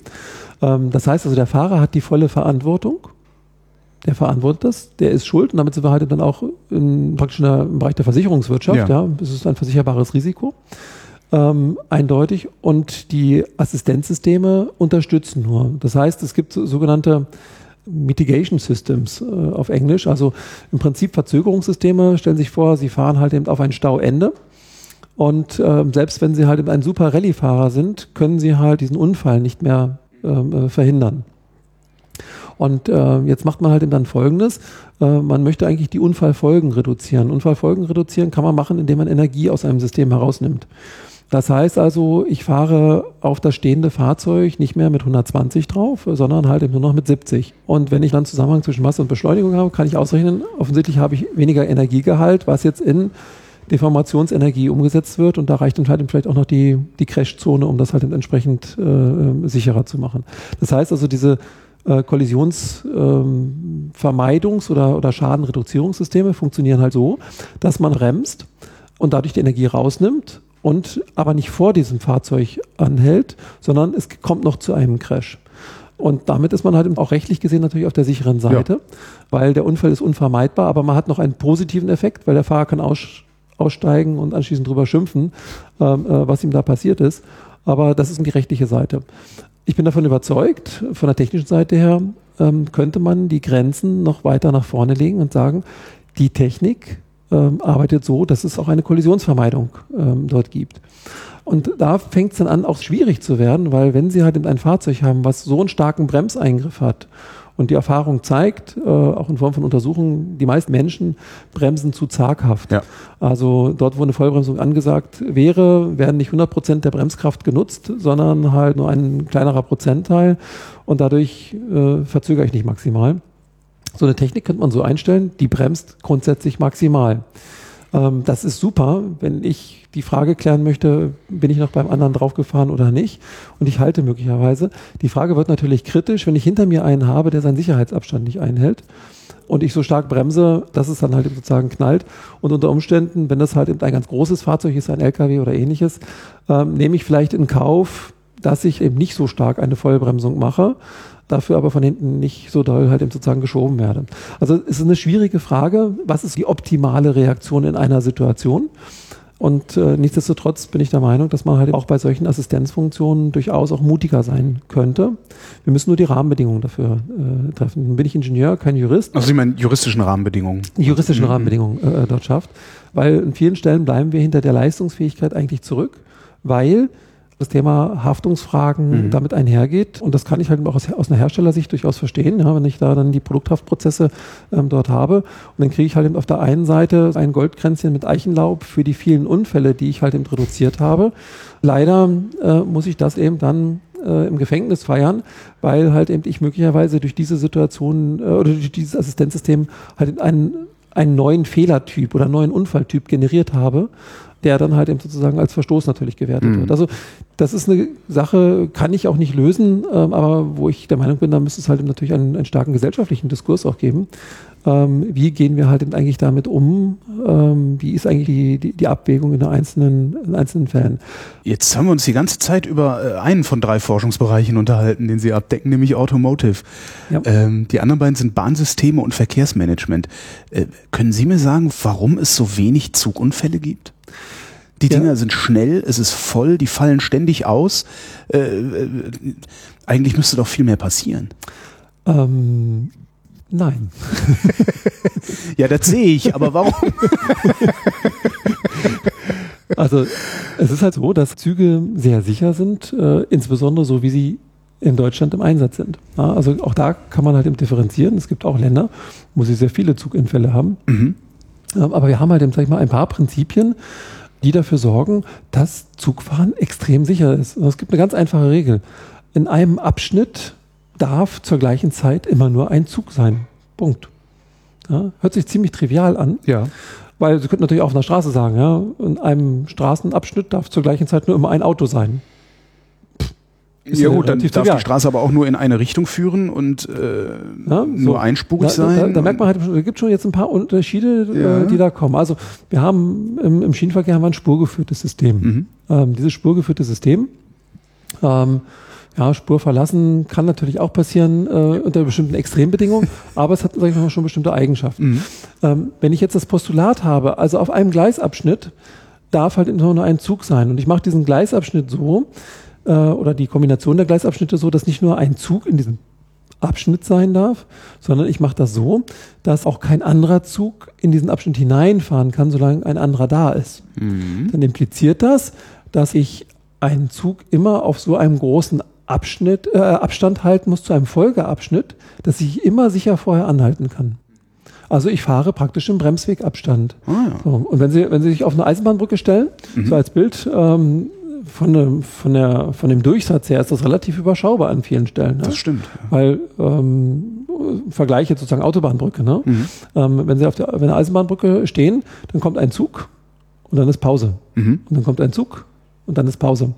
Und diese diese Pausenabschnitte, die hängen natürlich einmal davon ab, wie groß ist die Verkehrsnachfrage. Ja? Wenn dann mhm. jemand fahren will, klar, dann kann die Pause auch mal über Stunden hinweg gehen. Aber es gibt halt eine minimale Pause die ich haben muss. Und diese minimale Pause richtet sich danach, dass ich halt eben sage, ich muss die Pause mindestens, mindestens so groß machen, dass ich immer sicher anhalten kann. So, jetzt wird man ja wissen, warum sind Züge eigentlich so sicher? Mhm. Und die Züge sind halt auch so sicher, weil ich halt an vielen Stellen das, äh, den Unsicherheitsfaktor einfach ausgestaltet habe. Den Menschen. Den Menschen. ja? ja. Ähm, das heißt, so ein Triebfahrzeugführer hat natürlich noch die Kontrolle und äh, der reagiert auch auf die sogenannte Betonkuh, ja, also das unvorhergesehene äh, Ereignis äh, auf, dem, auf dem Fahrweg. Also der kann ja noch bremsen, mhm. das ist vollkommen in Ordnung. Aber der kriegt vorher die Information, dieser Abschnitt ist jetzt frei. Und diese Information kriegt er nicht nur über seinen visuellen Kanal, ähm, so dort auch, Signal ist rot. Ähm, und äh, damit weiß er, der Abschnitt ist nicht frei. Jetzt kann der Mensch ja sagen, tja, ich habe halt eine gewisse Fehlerquote, dumm gelaufen, jetzt mache ich mal gerade meinen Fehler. Äh, und der fährt bei Rot vorbei. Macht natürlich keiner absichtlich, ja, aber es kann einfach passieren, aus mhm. welchen Gründen auch immer. Und jetzt äh, fängt dann eigentlich ein, sozusagen das Thema Sicherheit zu, zu, greifen. Deshalb behaupte ich auch, Automatisierung bringt eine ganze Menge mehr an Sicherheit. Ähm, jetzt gibt es halt eine Technik, die sagt, also Signal ist rot und das übertrage ich nicht nur dem Triebfahrzeugführer über die rote Laterne, sondern da liegt halt eben dann eine sogenannte Koppelspule im Gleis, also eine kleine Einheit, die funkt dem Zug und sagt, übrigens, Signal ist rot. Ja, und der Zug sagt, aha, ich habe gehört, Signal ist rot. Und jetzt sagt der Triebfahrzeugführer, gib Kante, ja, mhm. und dann sagt der Zug, äh, äh, Signal ist rot. Und das ist eigentlich der Witz. Ja. Ähm, das heißt also, ich habe halt einmal den Triebfahrzeugführer, der sollte natürlich sich an die Regeln halten und bei Rot anhalten. Wenn er es dann doch nicht tut, dann gibt es eine Technik, die führt den Zug zu einer Zwangsbremsung. Ja. Das heißt, der Zug bleibt stehen. So, und jetzt äh, kommen wir, tauchen wir tiefer ein in das Sicherheitskonzept. Wir haben vorher gesagt, in jedem Abschnitt darf nur immer ein Zug sein. Wenn ich jetzt noch automatisch detektiere, dass der Zug da auch wirklich drin ist, da gibt es halt verschiedene Möglichkeiten. Es gibt sogenannte Gleisstromkreise, die messen halt, ob da ein Zug drin ist. Es gibt Achszähler, ich zähle, wie viele Achsen sind reingefahren, rausgefahren mhm. und so weiter. Also es gibt äh, technische Möglichkeiten, kann ich feststellen, so ein Gleisabschnitt ist belegt oder leer. Und wenn dieser Abschnitt ähm, belegt ist, dann erlaube ich erstmal grundsätzlich gar nicht, dass ein Signal grün wird. Ja? Und ich erlaube auch schon gar nicht, dass da halt irgendjemand reinfährt. Und ich habe einfach über technische Möglichkeiten sichergestellt, dass halt eben sozusagen bestimmte Kausalketten eingehalten werden und auch diese Kausalketten unabhängig vom Menschen eingehalten werden. Ähm, wenn man so guckt, wir haben in Deutschland über, deutlich über 30.000 Kilometer Bahnnetz. Das ist halt eben ja richtig, richtig Strecke. Da gibt es auch eine große Anzahl von Weichen, da gibt es eine große Anzahl von Bahnübergängen und ähnliches. Also glaube, kann jeder sich vorstellen, ist eine gewisse Komplexität dahinter. Und mal eben ausweichen ähm, ist, sage ich mal, beim spurgebundenen Verkehrsträger ja auch ein bisschen schwierig. Mhm. Das heißt, ich muss in dieser Netzwirkung das wirklich vordenken. Und äh, in dieser Netzwirkung ähm, heißt es halt im letzten Endes, ich habe bestimmte Regeln, das sind also Betriebsordnungen, die das machen. Es gibt bestimmte Techniken, die das halt eben dort äh, äh, sicherstellen. Und äh, gemeinsam diese Technik mit der Betriebsordnung und auch dem Menschen schaffe ich halt eben ein extrem hohes Sicherheitsniveau. Die greifen ineinander. Ähm, die stellen halt eben auch teilweise eine Unabhängigkeit äh, dann dar. Und das führt dazu, dass zum Beispiel halt der Triebfahrzeugführer, der kann eigentlich nur restriktiver fahren. Ja? Also er kann nicht zu schnell fahren. Der kriegt eine Vorgabe, das ist ein Streckenabschnitt, da darfst du nur so und so schnell fahren. Und wenn er sagt, oh, ich habe aber ein Problem mit meinem Fahrplan, ich möchte ja gerne schneller fahren, weil ich muss nach Hause und mhm. die Fahrgäste wollen das ja eigentlich auch, dann hat er keinen großen Spielraum. Wenn er dann zu schnell fährt, dann äh, greift eine Überwachung ein und bremst ihn runter. Mhm. Ja? Und ähm, kann er zu langsam fahren? Ähm, er kann jederzeit stehen bleiben. Mhm. Das ist aber für, die, für den Fahrgast unter dem Blickwinkel der Verfügbarkeit ein blöder Zustand, aber es ist ein sicherer Zustand. Und was, sage ich mal, schon eine, wenn man da ein bisschen tiefer eintaucht, geniale Leistung ist, die bei dem Verkehrsträger Schiene äh, erbracht wird, ist, dass es gelingt, nicht nur ein sicheres System zu haben, sondern auch ein hochverfügbares System. Also eine Verspätung von zehn Minuten, wenn Sie mit dem Auto irgendwo hinfahren, da denkt keiner groß drüber nach. Das ja, ist bei vorher der Bahn fangen die ersten an zu jammern. Ja, ja. Bei zehn Minuten Verspätung sagen die, ja, schlechte Bahn, alles unpünktlich und, und so weiter. Ähm, bezogen auf das Gesamtsystem, auf die Strecke, ist das eine brillante Leistung, die da äh, einfach erbracht wird. Muss man, muss man wirklich einfach konstatieren. Aber wir können es nicht selber beeinflussen. Ist das überhaupt noch zu verbessern? Man muss halt eben gucken, natürlich, also Sie können eine 100% sichere Bahn herstellen, dann fährt sie gar nicht mehr. Ja? Okay. Per Definition. Stimmt. Also die, die, die Frage. Aber dann ist es kein Verkehr mehr. Ja, genau. Also die, die, die Frage ist, die dahinter steht, ist, sage ich mal, ähm, was ist eigentlich noch sinnvoll und vertretbar? Brauchen wir ein noch höheres Sicherheitsniveau? Ähm, und was sind wir bereit dafür zu bezahlen? Aber die Frage, um welchen Preis? Ähm, hinsichtlich der Verfügbarkeit. Ja, also akzeptiere ich, dass ich langsamer fahre, äh, akzeptiere ich, dass ich schneller reagiere mit Stillstand und dadurch mh, das weniger deterministisch wird.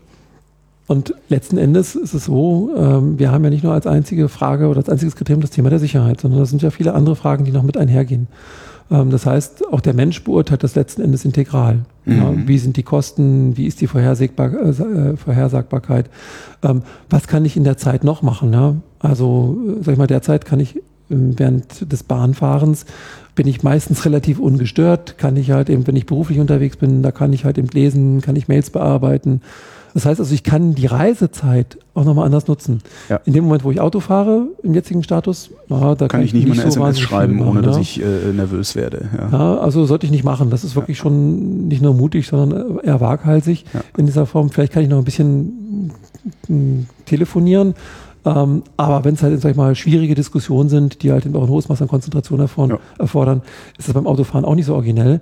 Ähm, beim Bahnfahren wundere ich mich manchmal vielleicht so über das Thema der Vertraulichkeit, was manche Leute dort dann öffentlich erzählen. Ähm, aber ich sag mal, ist es zumindest nicht gefährlich ja. in, der, in, der, in, der, Konstellation im Sinne Gefahr, direkte Gefahr für Leib und Leben. Es gibt halt auch bestimmte Sachen, ähm, wo wir im Schienenverkehr noch viel machen können. Das muss man einfach aus einer Historie heraus betrachten. Historisch sind, ist der Schienenverkehr oder ist der Bahnverkehr in den einzelnen Ländern entstanden. Das heißt, wir haben historisch gesehen ähm, ja, in ganz Europa noch nicht mal überall die gleiche Spurbreite. Ja. Also mhm. In Spanien haben sie noch eine andere Spurbreite, Richtung Osten äh, haben sie das halt eben auch. Hängt auch damit zusammen, dass die Eisenbahn früher auch militärisch ein strategisch wichtiges Element war ähm, wo man halt ihm gesagt hat, also kann ich schnell Truppen Klar, der verlagern. Feind, der Feind und, und der Feind soll gleichzeitig unsere Schienen nicht benutzen können. Genau. Darum machen so, wir unsere eigene Spur. So, und ah. wenn man jetzt halt guckt, auch im, im, im letzten Weltkrieg, ja, äh, war halt die Vormarschgeschwindigkeit äh, äh, und auch die Planung hing maßgeblich auch mit diesem Verkehrsträger Schiene zusammen. Und man hat halt eben dann auch sozusagen bestimmte Vormarschgeschwindigkeiten halt eben gehabt, wo man gesagt hat, ja, okay, da gibt's halt eben dann in Russland vielleicht zwar eine Änderung der Spurweite, kein Problem, ich erobere auch gleich die Lokomotiven mit. Und man kann halt eben sehen, nee, hat nicht so gut geklappt. Ähm, und damit war halt sozusagen auch dieser Verkehrsträger nicht ohne weiteres nutzbar. Und sozusagen, bis man die alten Lokomotiven dann auch und so weiter, wird sofort klar, habe ich einfach eine Hürde. Ähm, dann gibt es halt eben natürlich auch, ja, solange man halt immer nationalen Verkehr hat, muss man sich ja auch nicht abstimmen mhm. per se.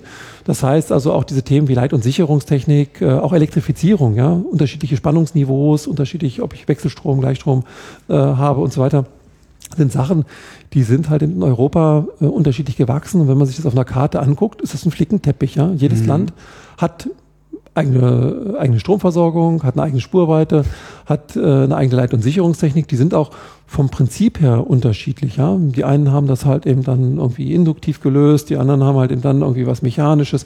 Äh, die einen haben es rechts am Gleis, die anderen links, die anderen in der Mitte. Also hochgradig inkompatibel.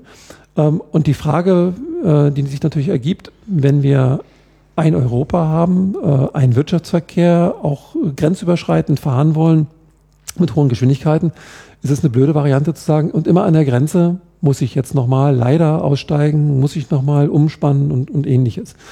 Und wir haben die Situation im Schienenverkehr, wenn ich das jetzt mal ganz böse sagen würde, ähm, verglichen, Sie wollen mit dem Auto äh, von Berlin nach Madrid fahren, dann setzen Sie sich ins Auto rein dann fahren Sie nach Madrid. Ja. Höllisch lange Strecke, möchte ich vielleicht selber gar nicht machen. Äh, Wäre Schiene schon schöner, weil man kann ja entspannter reisen.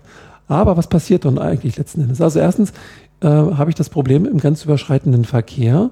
Ähm, jeder Zug muss halt eben auch in jedem Land eine entsprechende Zulassung haben. Also das Auto müsste in jedem Land eine eigene Zulassung haben. Mhm. Dann müssten sie vergleichbar in jedem Land einen eigenen Führerschein haben. Ähm, ja. Äh, wird schon schwieriger. Und dann wird es richtig schwierig. Ähm, sie müssen halt eben sozusagen auch, wenn sie diese Strecke fahren wollten mit dem Auto, vergleichbar wie die Regularien beim Zug sind. Sie müssten, äh, müssten eine Streckenkenntnis haben. Das heißt, Sie müssen die Strecke schon mal gefahren sein mit jemandem anders, in Anführungsstrichen, damit Sie halt sich dort auskennen und die ganzen Besonderheiten der Strecke. Das ist sozusagen die Situation, die wir im, im Bahnverkehr haben. Und dummerweise ist es so, dass es eigene Betriebsordnungen und äh, eigene Leit- und Sicherungstechnik auch noch in jedem Land gibt. Und wenn Sie das im Auto nicht drin haben, bleibt Ihr Auto einfach stehen. Sie können es das heißt, Sie einfach gar nicht betreiben. Das heißt, die Optimierung, äh, die wir auf der Schiene vornehmen würden, wäre erstmal überhaupt nur eine Harmonisierung, bevor genau. wir über irgendwas anderes nachdenken wie Automatisierung. Oder Richtig. So. Und das ist ein Thema, äh, was man halt im frühzeitig erkannt hat. Ende der 80er, Anfang der 90er Jahre hat man gesagt, also irgendwie ist das nicht, so richtig originell. Jedes Land sein System, teilweise auch noch mehrere Systeme. Ja, aber das sind ja Investitionszeiträume, die, die, die, die sehr über Generationen gehen. Ja, genau. Das ja und was man eigentlich braucht, ist ein, ein, ein, jetzt nur auf diesem Blickwinkel ein Zug fährt von einem Land A zu einem anderen Land B. Und wenn man sagt, gut, Zentraleuropa haben ja weitgehend harmonisierte Spurbreiten. Ähm, das heißt also, äh, von, von Niederlanden durch Deutschland bis Italien, von der Spurweite her ist das kein Problem. Ähm, aber was ich dort brauche, ist halt, ich brauche eine einheitliche Leit- und Sicherungstechnik. Mhm. Ich meine, das halt auch Zugbeeinflussungssysteme. Und es gibt äh, ein Thema, das hört auf den Namen European Train Control System, also ein einheitliches europäisches Zugbeeinflussungssystem. Und das ist halt ein Thema, an dem halt eben gearbeitet wird, auch auf der, äh, auf der Herstellerseite, auch auf der Seite der, äh, der Bahn, wo es darum geht, wie kann man so ein einheitliches Zugbeeinflussungssystem realisieren. Es gibt auch erste Systeme, die halt schon im Feld vorhanden sind. Und damit verknüpft ist, wie Sie schon gesagt haben, bei dieser Harmonisierung, wie stelle ich denn eigentlich sicher, dass diese Systeme auch miteinander funktionieren? Weil historisch gesehen musste nur jeder mit sich selber kompatibel sein. Und wenn ich dann auch noch äh, europäisch sage, ich möchte eigentlich einen Wettbewerb haben, um den Verkehrsträger Schiene auch nochmal ein bisschen leistungsfähiger zu machen. Das heißt, mehrere Hersteller können bei mehreren Bahnen anbieten, ich kann auch grenzüberschreitend fahren, ist das eigentlich eine ganz, ganz wichtige Voraussetzung. Und äh, diese wichtige Voraussetzung wird mit diesem Thema ETCS realisiert. Aber ich muss natürlich noch gucken, jetzt habe ich unterschiedliche Hersteller, ich habe auch unterschiedliche Historien, aus denen diese Hersteller kommen. Wie stelle ich denn eigentlich die Interoperabilität, wie wir das nennen, zwischen diesen verschiedenen Systemen her? Und zwar nicht nur von zwei Fahrzeugen, sondern ich muss ja zwischen Fahrzeug und Strecke eine Interoperabilität haben. Und ich muss eine Interoperabilität haben, wenn ich über eine Strecke mehrere verschiedene Fahrzeuge von verschiedenen Herstellern habe. Ähm, und da das Gesamtsystem erstens nicht trivial ist, sondern relativ komplex. Ich zweitens halt das Sicherheitsniveau natürlich erhalten möchte und drittens ich auch eine hohe Verfügbarkeit haben möchte, ist das halt kein Mickey Maus testen, sondern halt eben relativ äh, äh, komplex. Und das ist auch ein Thema, wo wir halt eben auf der Forschungsseite arbeiten. Das heißt, wie kann ich eigentlich die Interoperabilität solcher Systeme testen? Wie kann ich das nachweisen? Und da haben wir halt auch, ähm, weil wir schon jahrelang da arbeiten, ein Alleinstellungsmerkmal in Deutschland oder äh, man könnte auch sagen, im Prinzip weltweit äh, mit zwei anderen Partnern. Äh, es gibt weltweit drei Labore, ähm, die das Thema Interoperabilitätstests im Eisenbahnbereich durchführen können und auch dafür akkreditiert sind. Ähm, und gleichzeitig geht es natürlich um die Fragestellung, weil die Tests sind sehr aufwendig. Man braucht viel Zeit. Also wir reden halt eben da eher über Wochen als über Stunden. Und da macht es natürlich Sinn, äh, die Frage zu stellen, wie kann ich diese Tests verbessern? Und wie kann ich möglicherweise auch Tests, die heute auf der Strecke gemacht werden müssen, also sozusagen am lebenden Objekt, ähm, wie kann ich die ins Labor verlagern? Ich wollte gerade sagen, das müsste sich doch eigentlich ganz, ganz gut simulieren lassen, weil es äh, zumindest vom Streckennetz her äh, so schön eindeutig ist. Also da, ja, da gibt es halt wenig Erratik. Ja, das stimmt, aber wir brauchen nicht nur eine Simulation des Netzes, sondern wir brauchen eine Simulation der Physik. Bis sozusagen äh, hinunter. Das heißt also, ähm, so ein Zug, ich hatte vorhin gesagt, ähm, der kriegt die Informationen, wie schnell er zum Beispiel fahren darf mhm. oder ähm, wo er sich gerade befindet. Und dafür gibt es bei ETCS sogenannte Balisen. Das sind halt eben, sag ich mal, technische Einrichtungen, so groß wie eine Gehwegplatte, ähm, die werden auf der Schwelle montiert. Ähm, Im Prinzip ist das ein Transponder, ein RFID-Tag äh, in, in riesengroß.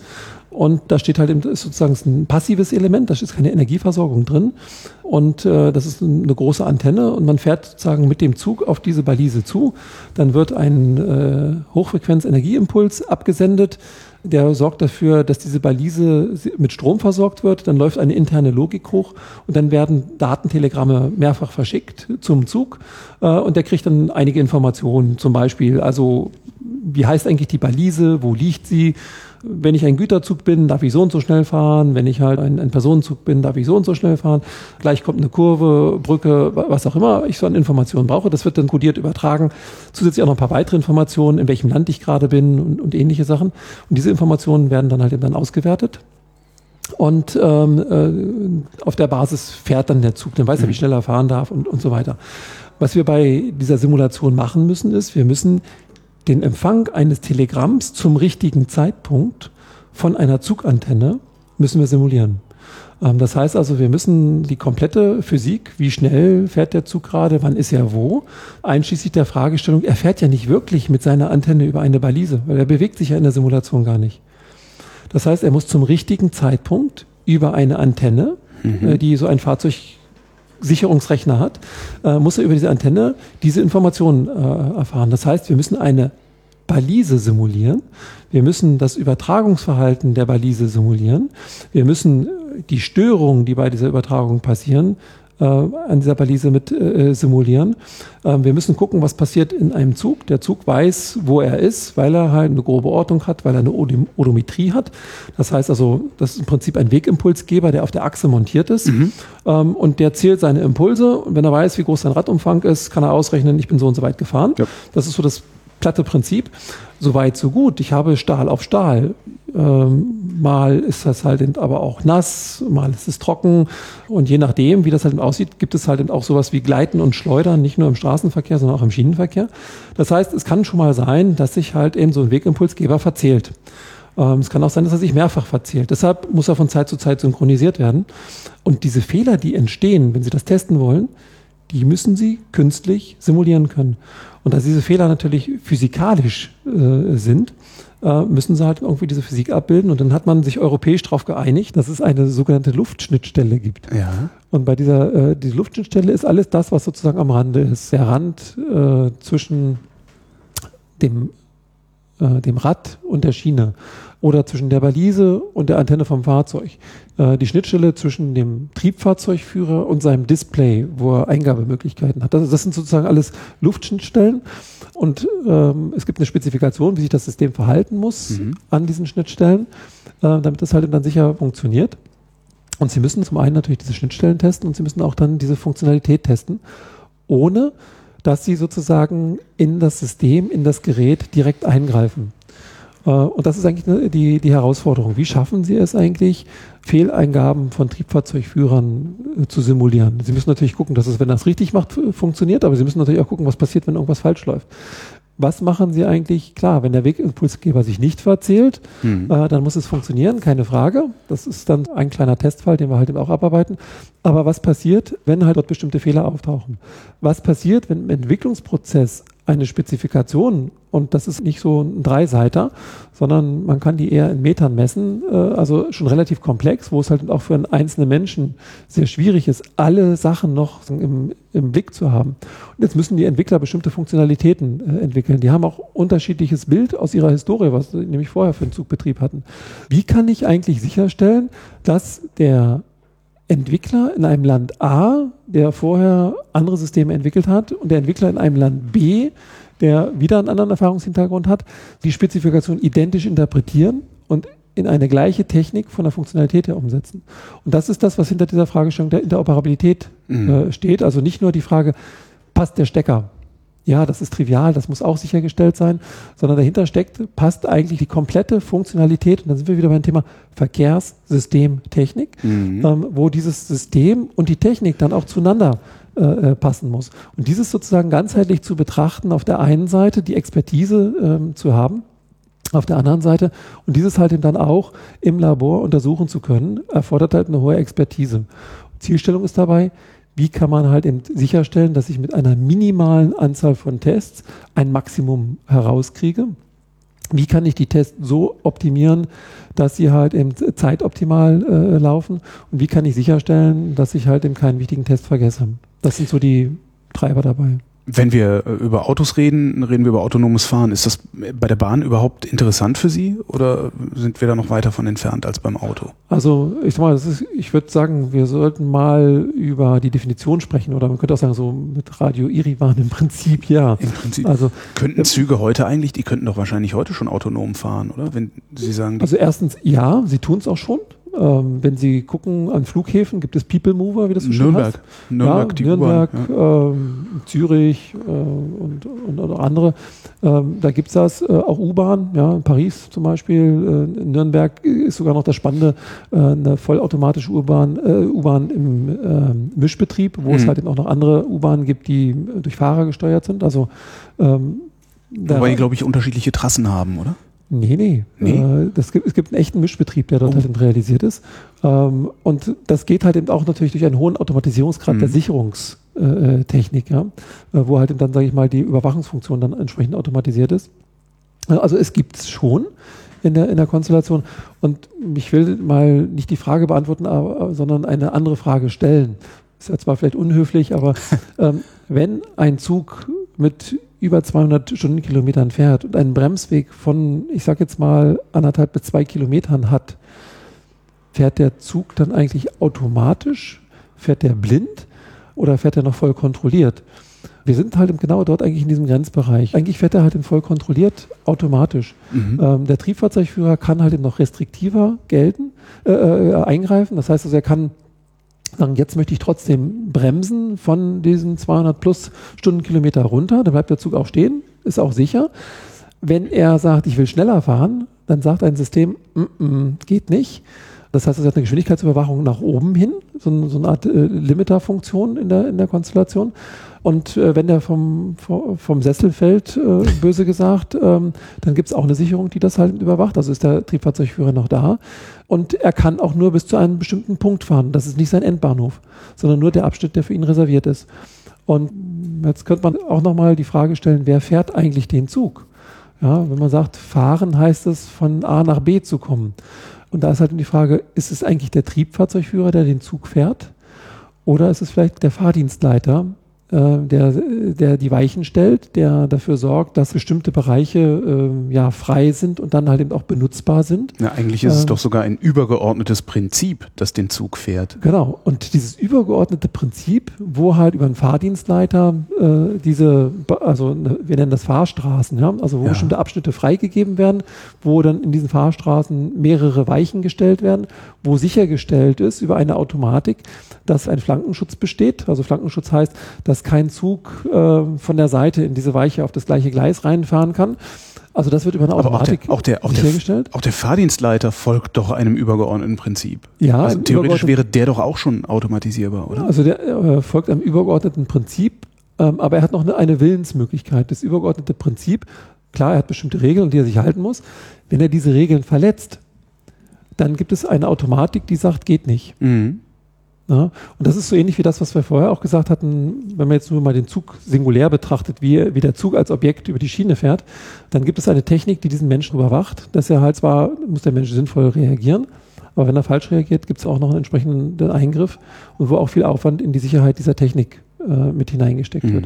Und insofern wage ich mal die These, eigentlich fahren unsere Züge heute schon automatisch. Wir haben natürlich noch einen, einen Lokführer vorne drin sitzen oder Triebfahrzeugführer.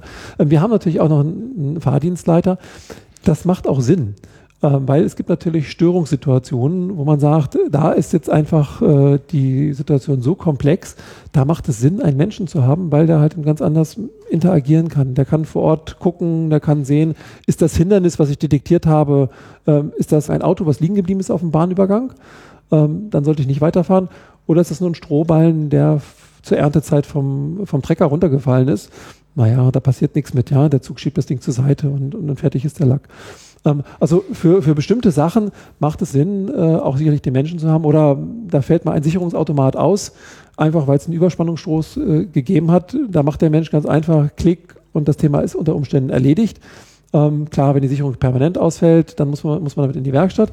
Ähm, aber es ist so wie zu Hause. Ja? Mhm. Äh, man muss nicht unbedingt immer gleich einen Elektriker haben, nur ähm, es wäre halt irgendwie schon blöd, man sitzt halt zwei Wochen im Dunkeln, ähm, weil nur der Elektriker die Sicherung einschalten kann oder der Zug bleibt halt noch ewig stehen, weil kein Mensch da ist, der diesen Sicherungsautomaten wieder aktivieren kann. Also der Mensch macht schon Sinn, wobei man ihn möglicherweise von bestimmten Fahraufgaben noch stärker entlasten kann. Und der übernimmt dann halt eine andere Funktion Richtung Zugbegleitung, ähm, sich um die Fahrgäste zu kümmern äh, oder, oder ähnliche Sachen, das einfach noch stärker zu intensivieren. Also ich glaube nicht, dass die Automatisierung gleich dazu führt, dass man sagt, das ist jetzt alles menschenlos. Mhm. Klar, so ein People Mover über ein paar hundert Meter an einem, an einem Flughafen, da muss nicht zwingend jemand mitfahren. Ähm, aber gerade so, bei solchen Situationen wie, wie Fernverkehr oder sowas wird man immer auch Menschen mit dabei haben. Halte ich auch grundsätzlich für sinnvoll.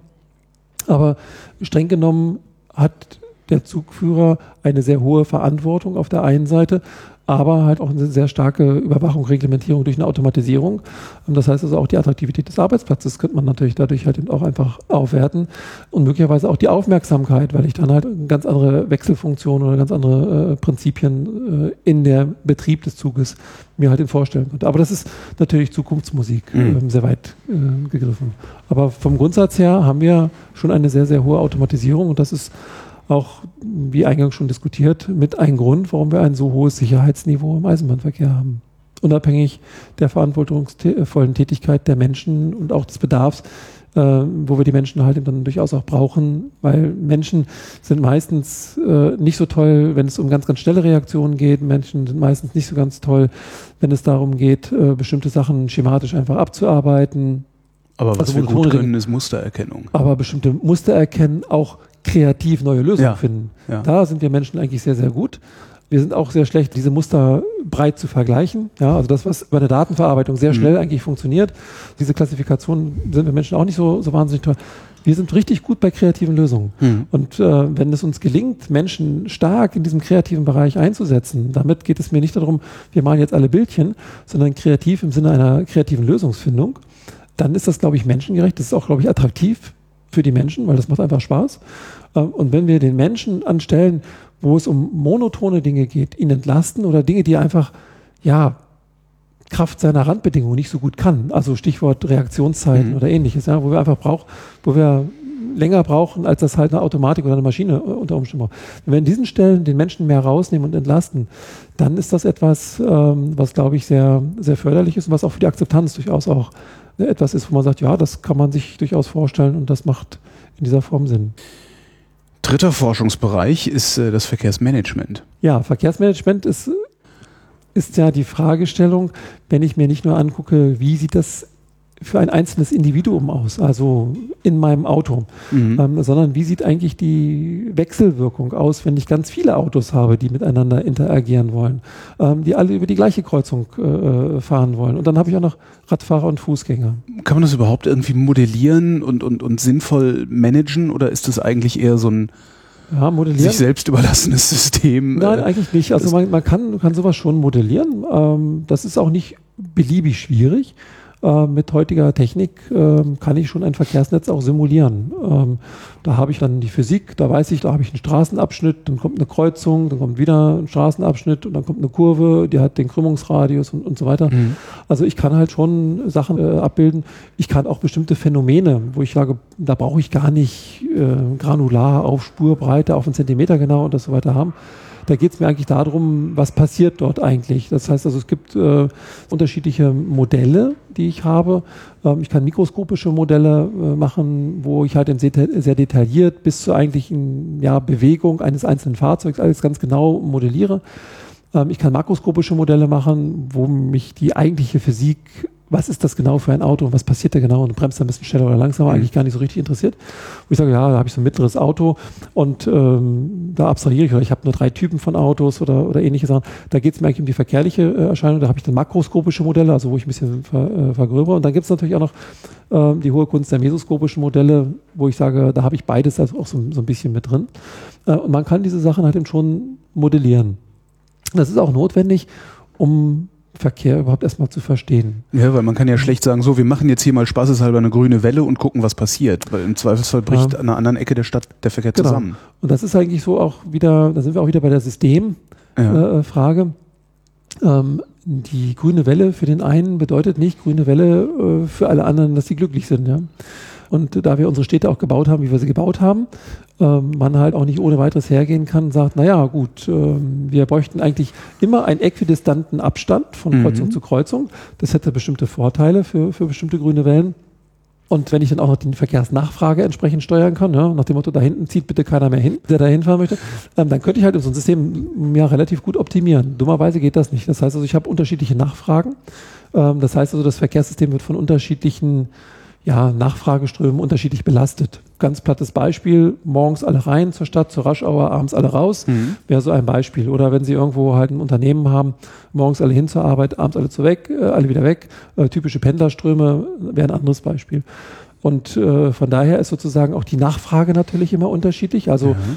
die grüne Welle am Morgen muss nicht die ideale grüne Welle am Abend sein. Und äh, das heißt, es geht eigentlich darum, erstmal so ein Verkehrssystem zu modellieren, es zu verstehen und dann, wenn das noch, das gelingt meistens noch einigermaßen gut. Ähm, kritisch ist meistens da so genauer ein Abbild zu haben, wie sieht die wirkliche Nachfrage aus. Solange sich halt eben alle daran halten, an diese Tagesgangslinie, Montagmorgen gehen alle los und, und uh, stehen dann und dann auf und, und dann so geht's los, dann ja, passt spätestens das, das Wetter ist eine Variable, die sie nicht ja, in den Griff kriegen. Wenn das, das Wetter kommt ja. und alle wissen, äh, ich kann nicht mehr mit 50 da durchfahren, sondern äh, meine mittlere Geschwindigkeit liegt eher bei 20, mhm. ähm, ja, fahre ich ein bisschen früher los, plötzlich verschiebt sich halt alles. Und dann gibt's halt auch nochmal eine Baustelle, wo man sagt, oh, dummerweise war da ein Wasserrohrbruch. Das heißt, ich habe plötzlich Störungen in Anführungsstrichen in diesem System, dass es sich nicht mehr idealtypisch ähm, verhält. Und möglicherweise gibt es halt auch noch bestimmte Sondersituationen, ja, also Großereignisse, ähm, ähm, wo halt im sagt, was weiß ich, äh, irgendeine äh, ein, eine, eine Fußball-Weltmeisterschaft, da kann ich nicht lange üben, wie das vorher geht, äh, aber selbst halt auch ja Nachfrageüberhänge, wie zum Beispiel äh, ein Fußballspiel am Wochenende oder ähnliches. Mhm. Da wollen ganz viele einmal dorthin zum Stadion und wenn das Spiel zu Ende ist, wollen ganz viele auf einmal zurück. Die Infrastruktur wächst ja nicht mit der Nachfrage nach automatisch. Ja? Also Sonntagnachmittag habe ich plötzlich statt drei Spuren äh, zehn Spuren und ähm, ja, zur normalen Zeit reicht mir eigentlich auch diese äh, die normale äh, Spurweite.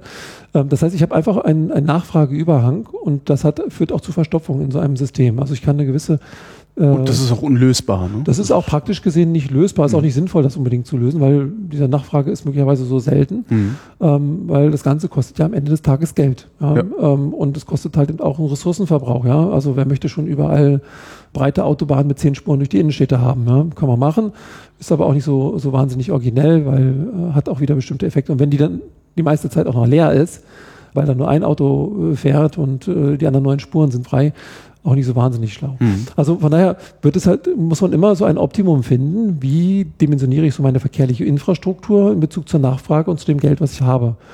Das gleiche gilt für Erhaltungsaufwendungen und, und ähnliches halt dann auch. Und dann habe ich halt auch gewachsene Städte, wo halt die Abstände immer gleich sind mhm. äh, und, und so weiter. Da werde ich auch nicht die ganzen Häuserblöcke wegreißen. Ähm, das heißt, lange Rede, kurzer Sinn, wir haben ein relativ komplexes System, wo es sehr schwer ist, eigentlich ein Optimum zu finden. Und ähm, es ist auch nicht banal äh, von einer beliebigen Stadt, äh, weil halt eben die Nachfragen unterschiedlich sind, weil auch Störungen unterschiedlich sind ähm, und ich dann auch sozusagen situativ darauf reagieren muss. Also jenseits sozusagen der statischen Größen gibt es eben diese dynamischen Größen. Wetter hatten wir auch schon gesagt. Ähm, das heißt, wie optimiere ich das ja eigentlich? Das wäre ja das Ziel des Benutzers, also des, des Autofahrers oder des Fußgängers, ähm, dass man möglichst kurze Reisezeiten hat. Und äh, das ist eigentlich eine Frage, wo wir uns forschungsmäßig mit bestimmen, äh, beschäftigen. Wie kann ich A, diese Reisezeiten bestimmen? Und wie kann ich halt eben dieses Gesamtnetz so steuern, dass ich halt eben eine Reisezeitenoptimierung habe, auch für alle. Da müsste ich eigentlich dann wieder äh, zum Anfang unserer Sendung kommen und sagen, okay, ich muss, ich muss das, äh, das Verkehrssystem, also die Straße mit dem Auto äh, zumindest irgendwie reden lassen oder interagieren lassen. Genau. Also ich sage, okay, du fährst heute ein bisschen langsamer, weil da vorne ist sowieso Stau. Die Eingriffsmöglichkeiten sind sehr unterschiedlich. Also ein, eine Möglichkeit ist erstmal, äh, ich, ich mache es nur über die Infrastruktur. Das heißt also, eine Möglichkeit ist zusätzliche Fahrstreifenfreigabe, wird bei Messezeiten in manchen Städten zum Beispiel gemacht. Ähm, eine andere Variante ist zu sagen, ich versuche wesentliche Kreuzungen, was immer das auch sein mag, wie man die definiert, äh, wäre nochmal eine eigene Diskussion mhm. wert, aber äh, ich nehme wesentliche Kreuzungen, stimmen die aufeinander ab. Das heißt also, dass ich halt einen optimalen Durchsatz äh, bekomme, ohne den Querverkehr gänzlich lahmzulegen. Also so kann ich über die Infrastruktur schon einiges optimieren. Mhm. Noch besser wäre es natürlich, wenn ich halt situativ die Information habe, wie sieht es denn gerade aus? Und zwar auch nicht nur in der lokalen Wirkung, sondern in der Gesamtnetzwirkung. Stimmt, wie sieht eigentlich die, ja? die Einfallstraßen aus? Kommt, ja? Was kommt hinterher? Was kommt ja, hinterher oder was fließt auch ab? Es macht keinen Sinn, mehr nachzupumpen. Das heißt, im Eingangsbereich die Kreuzung möglichst viel Grün zu haben, damit das Innennetz dann maximal verstopft ist. Sondern es macht möglicherweise Sinn zu gucken und sagen, wie fließt das auch wieder ab? Wie viel Stau habe ich dann in Folge? Und äh, deshalb muss ich möglicherweise nicht an bestimmten Teil Abschnitten optimieren, dass ich dort eine grüne Welle habe, weil das eigentliche Problem liegt ganz woanders. Und das ist so die Fragestellung, äh, die für uns wichtig ist. Das heißt also die Frage erstmal, wo sind eigentlich überhaupt die Engpässe? Mhm. Ähm, dann, wie kann ich die Reisezeiten detektieren? Heute wird das so häufig gemacht über äh, sogenannte Schleifen, ne? also Induktionsschleifen, die äh, im Asphalt Was sind die Dinger, die die Ampel grün machen, wenn ich nachts genau. auf die Ampel, ja. ja. so das, da erkennt man halt, im steht ein Auto oder steht kein Auto mhm. da. Man kann es noch ein bisschen intelligenter machen, indem man in gewissen Abständen vorher äh, vor der Ampel schon feststellt, da kommt jetzt ein Auto dann kann ich eine gewisse Vorsteuerung betreiben. Oder wenn ich eine Rückstaulänge habe, kann ich auch Rückstaulängen damit äh, detektieren.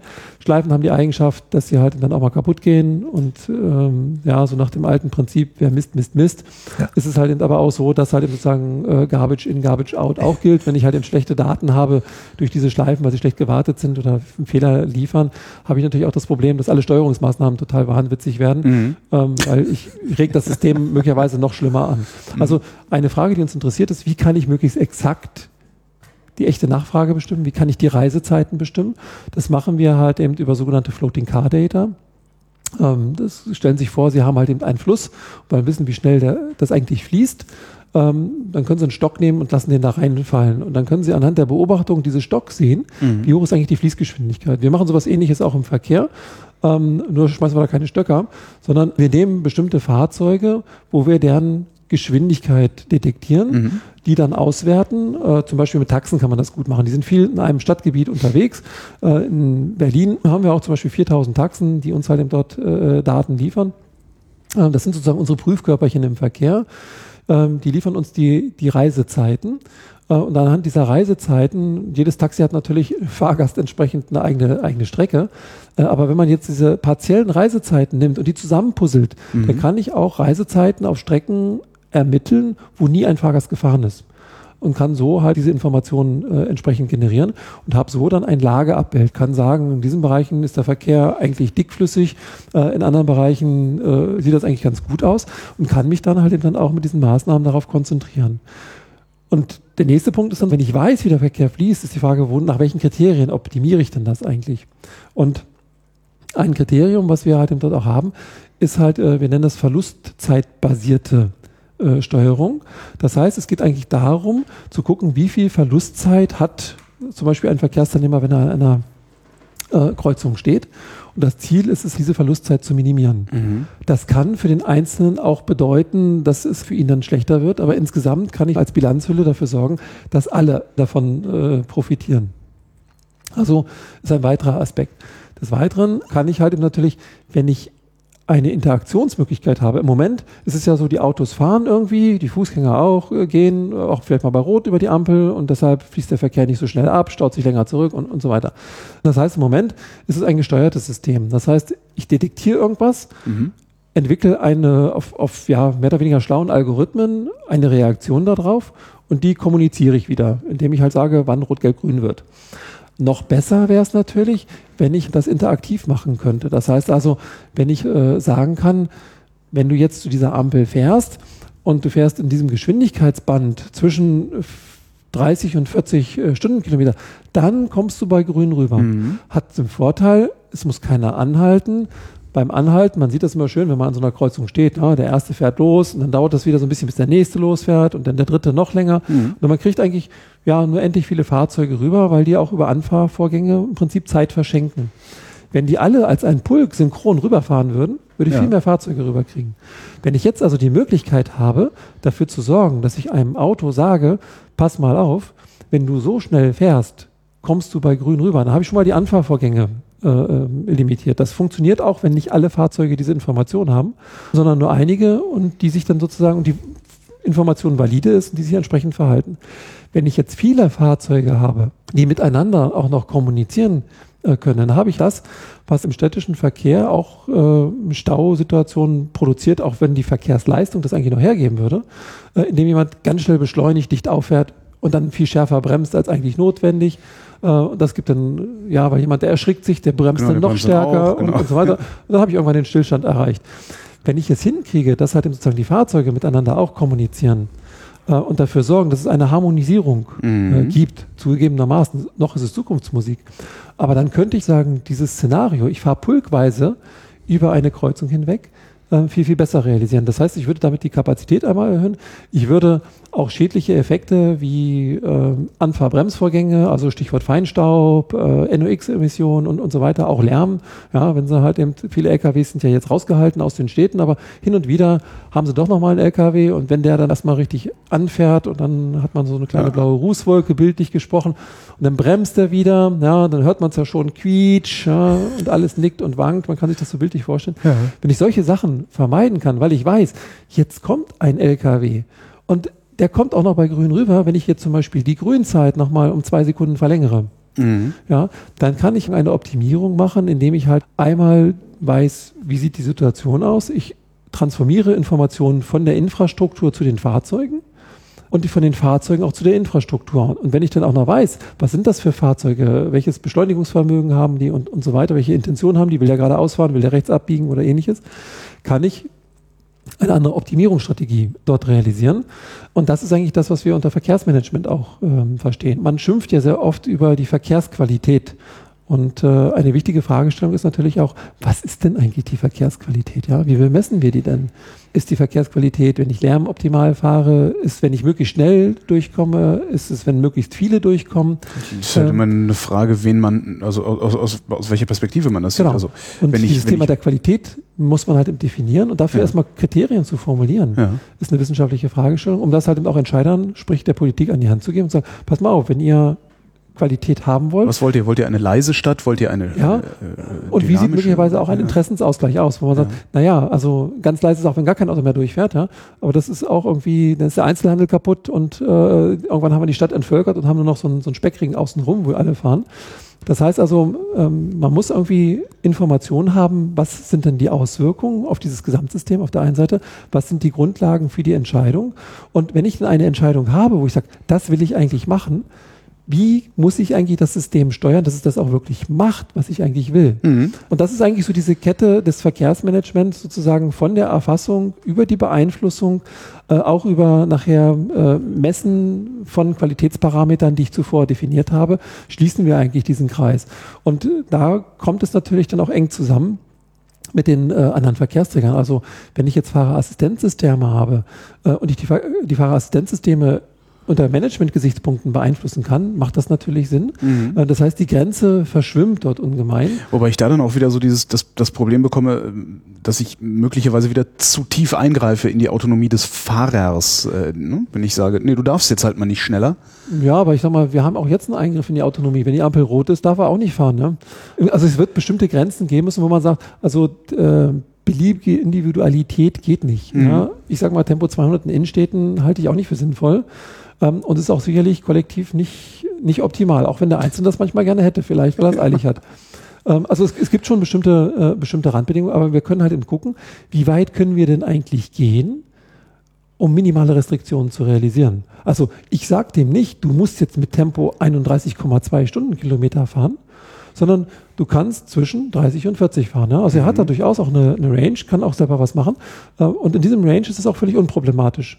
Nur wenn er schneller fährt, dann führt es dazu, dass er halt dort steht und dann kann ich auch sogar noch, äh, sage ich mal, ganz extrem restriktiv handeln und sagen, okay, der steht jetzt eh, ja, ähm, dann wartet er auch ein bisschen länger. Und ich glaube, dass, dass wir Menschen solche Sachen dann irgendwann ähm, solche Sachen wahrnehmen.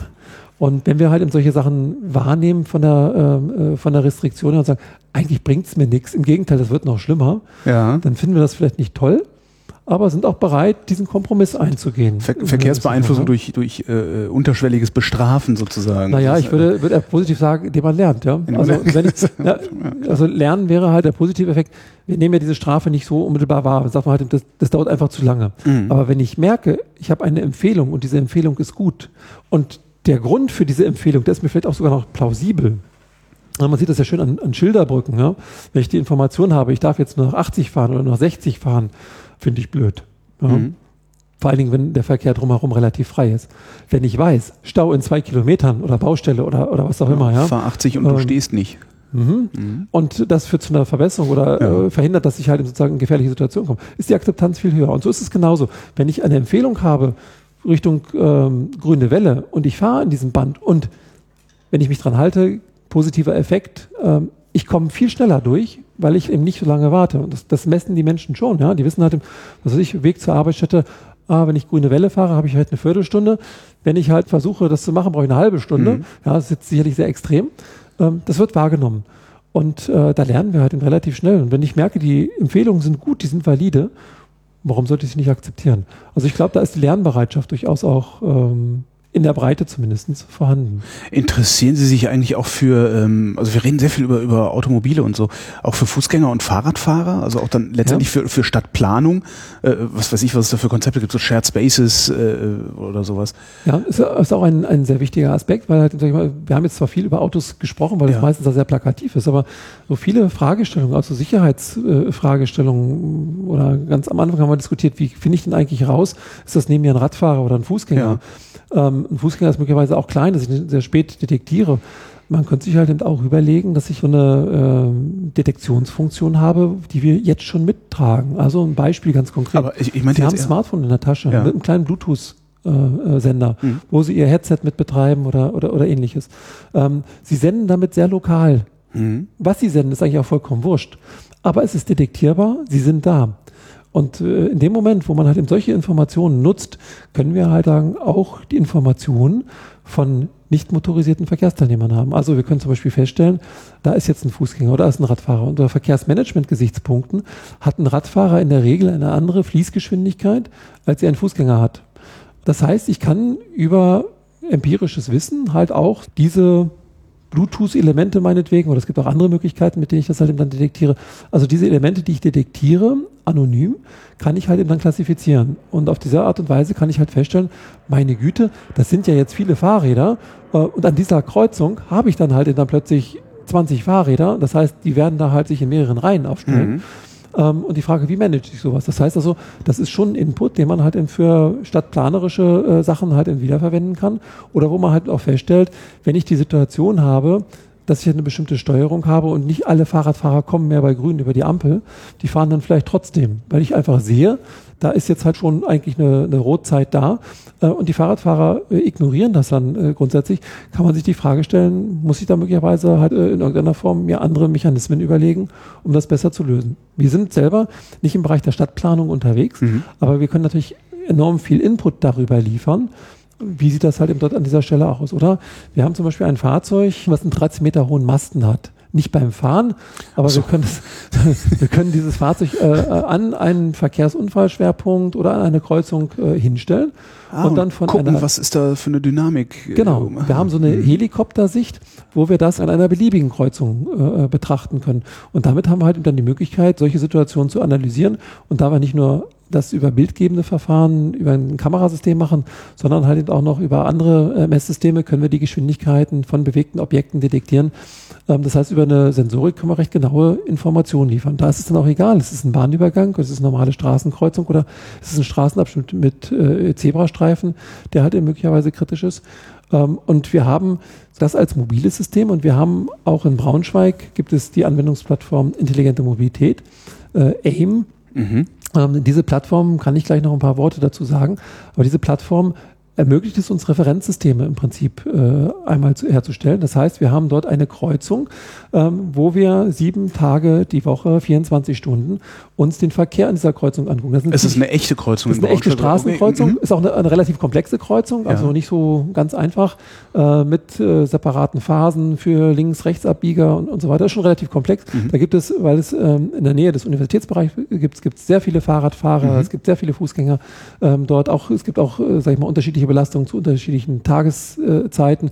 Also die ist recht repräsentativ, ähm, ist sehr komplex. Mhm. Und diese Kreuzung nutzen wir einfach als Referenzsystem auf der einen Seite, wo wir halt viele Sachen lernen können, ähm, wo wir halt sehr genau, sehr präzise Informationen haben. Und zum Zweiten können wir diese Kreuzung auch nutzen, um bestimmte kritische Situationen genauer zu äh, untersuchen. Also das, wo wir alle sagen, puh, gerade nochmal gut gegangen, mhm. ähm, wo halt eben dann Gott sei Dank kein Krankenwagen kommen muss oder die Polizei, wo es beinahe Unfälle gegeben hat. Wie, wie werten Sie das aus? Sitzt da den ganzen Tag einer und guckt sich Videos an und nee, macht jedes Mal so einen Marker, wenn er sagt, oh, interessant.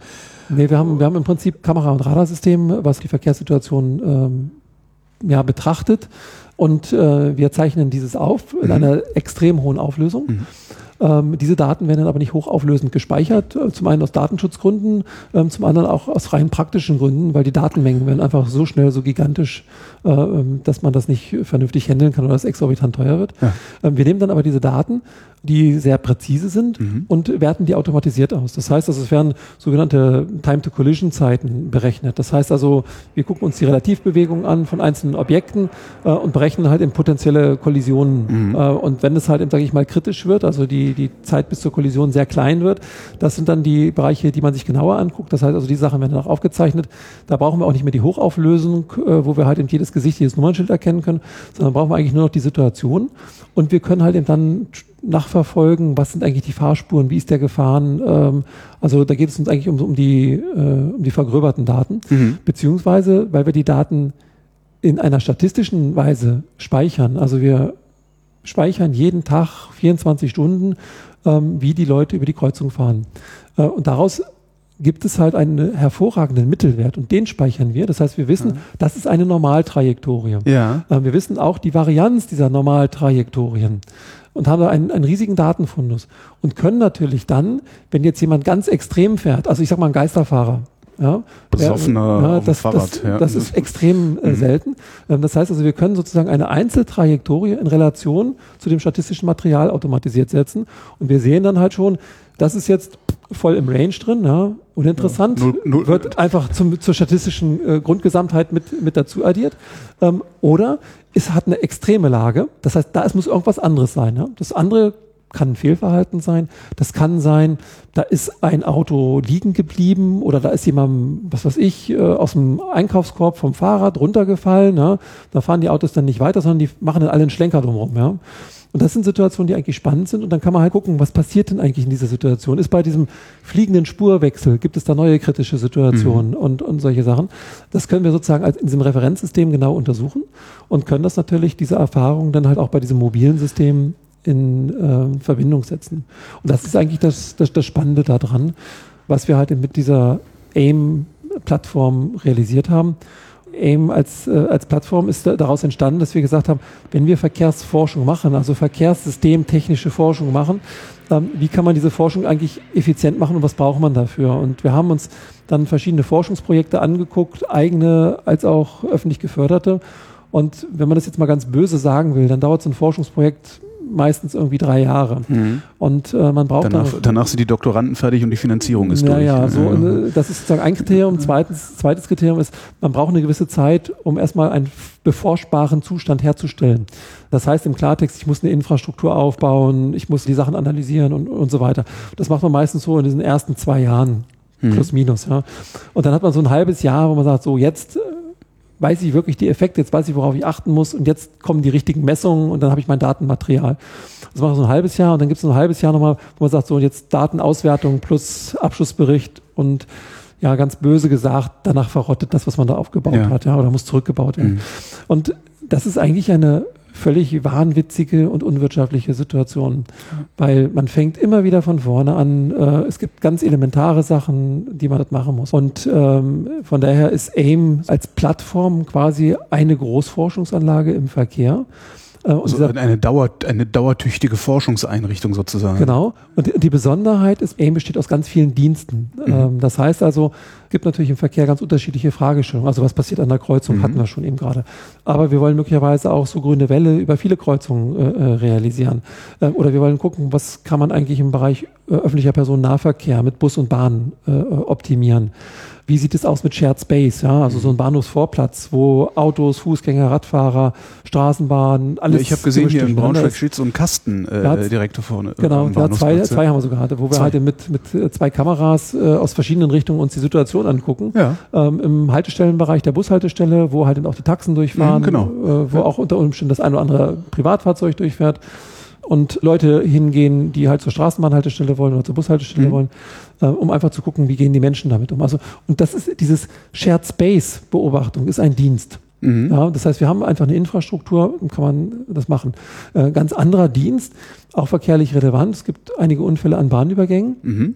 Äh, wenn Sie hier äh, in Bienrode zu einem Bahnübergang äh, sehen, dann finden Sie dort auch eine ja, einen großen Kasten ähm, mit einem großen Masten, der sich den Bahnübergang äh, dort, äh, dort anguckt, diese Daten sammelt und auswertet, ähm, wo wir halt äh, einen Forschungsbahnübergang realisiert haben. Also mhm. wir sammeln dort Daten an Bahnübergängen, wie gehen Menschen mit Daten, mit, mit diesen Bahnübergängen um, sammeln diese Daten und machen Schlussfolgerungen daraus, äh, auch für den Verkehrsträger Schiene. Und so haben wir bei AIM äh, eine Vielzahl von Diensten aufgebaut, die man individuell äh, nutzen kann. Das hat zur Folge, dass wir halt im Straßenumfeld gibt es halt so, ja, so ein Kabinett, also einen begehbaren Schrank in Anführungsstrichen ja. aus Beton. Ähm, und da kann man reingehen, da kann man auch mal einen Rechner hinstellen, da hat man einen Datenanschluss, ja. ähm, da hat man Anschluss an Sensorik, da hat man auch eine, eine Kopplungsmöglichkeit, ähm, wo man Informationen äh, kriegen kann über Verkehrsflüsse, Lichtsignalanlagen und, und, ähnliches. Ähm, wir haben äh, sogenannte Roadside Units aufgebaut. Das heißt, wenn Sie in Braunschweig auf dem Ring langfahren, das sind 35 äh, recht große Kreuzungen, äh, zweispurig in jede Richtung. Also da passiert auch wirklich was. Und wir haben halt an diesen 35 äh, Kernkreuzungen haben wir sogenannte Roadside Units installiert. Das sieht man von unten an den Masten von den äh, ja, Lichtsignalanlagen oder von den Straßenlaternen. Da ist halt so ein kleines Kästchen mit dem DLR-Logo drauf und so ein mhm. Hirschgeweih an Antennen. Ähm, und da sind verschiedene Möglichkeiten. Das heißt, wir können über einen WLAN-Standard Fahrzeuginfrastrukturkommunikation äh, damit machen. Das heißt also, wenn Sie eine bestimmte Information übertragen wollen ins Fahrzeug, mhm. während es über den Ring fährt, geht das darüber. Wenn Sie eine Information von einer Lichtsignalanlage, also ist sie gerade rot-gelb-grün, übertragen wollen, geht das. Das heißt also in dem Fall nehmen Sie diesen Kommunikationskanal und Sie kriegen per WLAN ins Auto, wie lange die Ampel noch restrot oder restgrün hat. Kriege ich das auch? Nee, das kriegen nur Ihre ähm, Forschungsfahrzeuge. Ähm, ja, das ne? kriegen die Forschungsfahrzeuge mhm. und wir haben halt bestimmte Informationen geschlüsselt weil wir halt bestimmten Missbrauch damit äh, verhindern wollen. Hm. Äh, wir können auch bestimmte ja, Versuchsdaten oder Informationen wieder vom Fahrzeug zurücksenden ähm, in, in, in, das Netz und diese Daten können wir halt dann äh, gehen über bestimmte Sicherheitsmaßnahmen ins DLR-Netz, äh, wo wir diese Informationen auswenden können, auswerten können. Ist das nur IS oder ist das, ist das nur IS oder ist das äh, so eine von diesen Forschungsanlagen, wo sich auch externe Forscher bewerben können, ähm, die dann natürlich Schlange stehen, weil eine Stadt nicht ausreicht? Also es, es, wird vom DLR betrieben ja. und das Spannende daran ist, auch anders als diese drei Jahre, was ich gesagt habe, ja, aufbauen mhm. und dann hm, könnte man ja sagen, naja, lernen wir ein bisschen euch besser, jetzt hast du es aufgebaut und äh, kommen wir in einem Jahr mal vorbei, dann ist es wieder mhm. weg. Nein, wir haben, wir haben äh, eine Vereinbarung mit der Stadt Braunschweig auf Vertrag vertraglich zugesichert bis 2028. Ist ein bisschen mehr aus heutiger Sicht als drei Jahre. Ähm, das heißt, das DLR möchte eigentlich bis 2028 diese Plattform betreiben mhm. und natürlich für eigene Forschungsfragestellungen nutzen, aber auch für Dritte nutzbar machen. Das heißt also, äh, andere Forschungseinrichtungen, Universitäten, äh, auch kleine mittelständische Unternehmen, Industriepartner können dort im Rahmen von Forschungsprojekten diese Infrastruktur nutzen. Und die Idee, die da eigentlich hintersteht, ist, natürlich deckt unsere Forschungsinfrastruktur nicht 100 Prozent das ab, was man in den nächsten Jahren bis 2028 immer brauchen wird. Aber wir haben so einen Sockel. Mhm. Das heißt also, wenn es uns gelingt, dass wir halt, bevor wir anfangen können, die Forschungsfragen zu bearbeiten, nicht zwei Jahre am Vorlauf brauchen, sondern vielleicht nur noch ein halbes Jahr, dann haben wir ja unendlich viel gewonnen. Was, und wenn wir halt diese Infrastrukturen, die dort gebaut sind, nicht für ein Forschungsprojekt, sondern für 100 Forschungsprojekte verwenden können, haben wir unheimlich viel gewonnen. Das heißt, das Ziel ist es eigentlich, den Investitionsbedarf für die Forschungsprojekte zu verringern. Zum einen die Vorlaufzeit zu minimieren. Äh, wenn halt dort neue Sachen entstehen, werden wir das auch in AIM mit integrieren. Das Ziel ist, diese Sachen dann auch weiter mit zu betreiben. Das heißt also, diese Forschungsanlage wächst mhm. per Definition immer mehr und wir stellen das dann auch Dritten äh, entsprechend zur Verfügung. Und ähm, viele Sachen, die einfach viel Zeit kosten. Also genehmigungsrechtliche Sachen, ja. Also sie dürfen nicht einfach an irgendeinen Ampelmast irgendwas dran schrauben. Stimmt. Da muss man irgendwie ab, abstimmen. Darf man nicht mal Aufkleber Ja, drauf machen. Ne? Dann, ja, dann darf auch nicht jeder was dran schrauben, ja. Ja. Weil wenn das nämlich runterfällt und jemand davon erschlagen wird, ist das auch nicht so originell. Mhm. Das heißt, wie stellen Sie das denn eigentlich sicher? Und damit Sie das alles organisiert haben, brauchen Sie viel Zeit. Ist bei uns völlig banal. Insofern, dass es Wege gibt, wie das geklärt ist. Also die Genehmigungswege, die sind nicht nur Mhm. äh, vorhanden, die sind auch wirklich erprobt. Das geht einfach schnell. Dann, äh, wenn man jemanden braucht, der halt sagt, ich habe einen neuen Sensor, der was weiß ich, die Ameisen auf der Straße Mhm. erkennt. Und das ist, ist uns jetzt ganz wichtig. Und der ist ganz speziell und den gibt's auch noch nicht, den müssen wir da jetzt montieren. Dann haben wir halt eine Crew, das ist halt ähm, eine Firma, die halt diese Sachen macht, die auch die ganzen verkehrstechnischen Anlagen der Stadt in Betrieb hält, die aber auch Erfahrung haben, solche Forschungssachen in Betrieb zu setzen, die auch dafür sorgen können, dass das halt richtig montiert ist und nicht beim ersten Windstoß runterfällt, Mhm. die auch in der Lage sind, wenn man feststellt, oh, da ist jetzt aber der Sensor eigentlich kaputt gegangen, den müsste ich jetzt wieder aufwechseln, ähm, wo man nicht sagt, ja, das dauert jetzt mal ein halbes Jahr, bis wir wieder das genehmigungsmäßig und dann einen Hubwagen haben, der das machen kann. Äh, dann muss das auch noch abgesperrt werden, weil wir in den Verkehr eingreifen, wo man eigentlich relativ schnell realisieren kann, Sensor kaputt, Ersatzteilsensor da und innerhalb kürzester Zeit ist halt auch der Satz angeschraubt und er spielt und er liefert auch wirklich wieder Daten. Also wirklich die, die Nutzbarkeit ist einfach damit äh, gegeben. Und das ist eigentlich auch der Sinn dieser Plattform, dieses Plattformgedanken. Also wir sparen einmal Investitionskosten, also nicht nur wir, sondern auch Partner, die das nutzen. Wir sparen Zeit im Vorlauf über vielfältige Genehmigungen, äh, die halt eben dann da sind. Und wenn Sie beim großen Unternehmen gucken, wo man sagt, also wir haben im Feld und möchten Daten erfassen, und das in einer Breite und das möchten wir auch in unser ne Unternehmensnetzwerk reinhaben. Mhm. Da steckt auch viel in Richtung IT-Security und so weiter dahinter.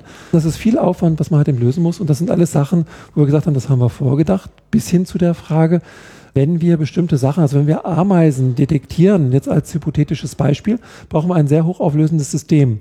Das kann aber auch den Fußgänger erkennen und feststellen, ob der einen Pickel auf der Nase hat. Ähm, Das heißt, die ganze Fragestellung Datenschutz, ähm, die damit gegeben ist, gibt es einfach bestimmte Sachen, ja, wo eine Expertise inzwischen vorhanden ist. Natürlich muss man das individuell anpassen und individuell auch noch an der einen oder anderen Stelle äh, spezielle Genehmigungen, wenn man jetzt halt neue Sachen macht, äh, einholen. Aber der Weg, auf was muss ich achten? Was ist bei dieser Datenschutzantragstellung wichtig an Informationen? Wo kann man auch frühzeitig sagen, so geht das konzeptionell gar nicht, weil das halt den Datenschutz verletzen würde? Das ist einfach Zusatzinformationen, die wir mitliefern können, wo wir auch mit unterstützen können.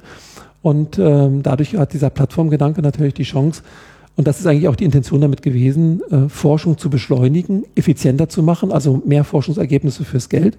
Und wir haben jetzt AIM äh, im Sommer 2014 äh, in, in Betrieb genommen. Ah, Äh, ganz frisch. Also es ist noch ganz, ganz frisch. Äh, die ersten Sachen sind fertig. Es gibt auch noch ein paar Sachen, wo wir sagen, das werden wir jetzt auch noch weiter äh, ergänzen und entsprechend äh, umsetzen. Also es ist eine Vielzahl von Einzelgroßforschungsanlagen, die unter diesem Dach systemisch, ja, äh, da haben wir es wieder zusammengefasst werden, weil der Verkehr auch systemisch wirkt. Und ähm, wir haben auch schon während der Aufbauzeit Partner gehabt, die gesagt haben, das ist eigentlich so cool und das, was jetzt sozusagen in diesen ersten Schritten schon geht, das wollen wir schon nutzen. Ähm, das heißt also, ähm, da gibt es schon erste Forschungsprojekte, die gesagt haben, super Sache, setzen wir drauf auf und diese Infrastruktur ist auch in diesen Forschungsprojekten schon mit hineingebracht worden. Wird es irgendein Ding geben, also Blick in die Zukunft äh, zum Schluss vielleicht, äh, irgendein Ding geben, äh, was so neu im Verkehr ist, dass ich morgen auf die Straße trete und verblüfft sein werde? Also ich glaube, ich glaube, dass es halt eben nicht die massiven Trendbrüche gibt und sagt, wo man sagt, ähm, ich bin jetzt morgen aufgestanden und ich falle vom Sockel, was Ja. jetzt gerade passiert ist. Das hängt einfach damit zusammen, dass sowohl auf der Infrastrukturseite, auch auf der Seite der Betriebsmittel, dass alles irgendwie Investitionsgüter sind im meisten Ja. Sinne. Ähm, das heißt also, bis ich auf der Infrastrukturseite was massiv geändert habe, das dauert Jahre, wenn nicht Jahrzehnte. Äh, und ja, denken Sie mal, wie oft kaufen Sie sich ein neues Fahrrad? Mhm. Ähm, wie oft kaufen Sie sich ein neues Auto? Auch das sind Sachen, die halt eine gewisse äh, Lebensdauer einfach haben, die auch eine gewisse Nutzungsdauer haben. Das heißt also, die Innovationen kommen ja halt, sag ich mal, zu einem Teil, äh, in dem das mit neuen Produkten verknüpft ist. Ähm, was schon deutlich ist, dass halt mit der Verknüpfung mit IT-Technologien, ähm, also ich sag mal im Bereich der Telekommunikation, Stichwort Smartphone und Co., ähm, haben wir innerhalb relativ kurzer Zeit starke Veränderungen gehabt. Wir haben auch Rechner in der Hosentasche, wo man vor äh, 10, 20 Jahren gesagt hat, das habe ich nicht mal auf meinem Schreibtisch, um das halt eben zu machen, was halt eben Rechenkapazität, Speicherkapazität und Konnektivität mhm. äh, betrifft. Und ich glaube, dass dieses Zusammenspiel des Verkehrs mit solchen äh, Technologien, die auch in anderen Bereichen, die auch vielleicht gar nicht für den Verkehr beschafft werden, ja, man kauft ja halt so ein Smartphone nicht äh, um, um zu reisen als solches, ja, sondern ähm, hat verschiedene Gründe, will ich gar nicht diskutieren, mhm. warum man das kauft. Aber ähm, man kann halt dieses Smartphone auch für verkehrliche Fragestellungen einsetzen. Das wird ja auch schon gemacht. Ja, also sei es halt Online-Fahrplaninformation, äh, Stauinformation, Navigation und, und so weiter. Äh, und ich glaube, dass da einfach auch noch viel mehr mitgeht. Äh, und von daher werden halt solche Technologien auch die Einführung beschleunigen, weil ich muss nicht mehr warten, bis ich mir ein neues Auto gekauft habe, ja. sondern ich habe einfach mit der Smartphone-Technologie und einem neuen Dienst, der dort angeboten wird, ganz neue Möglichkeiten.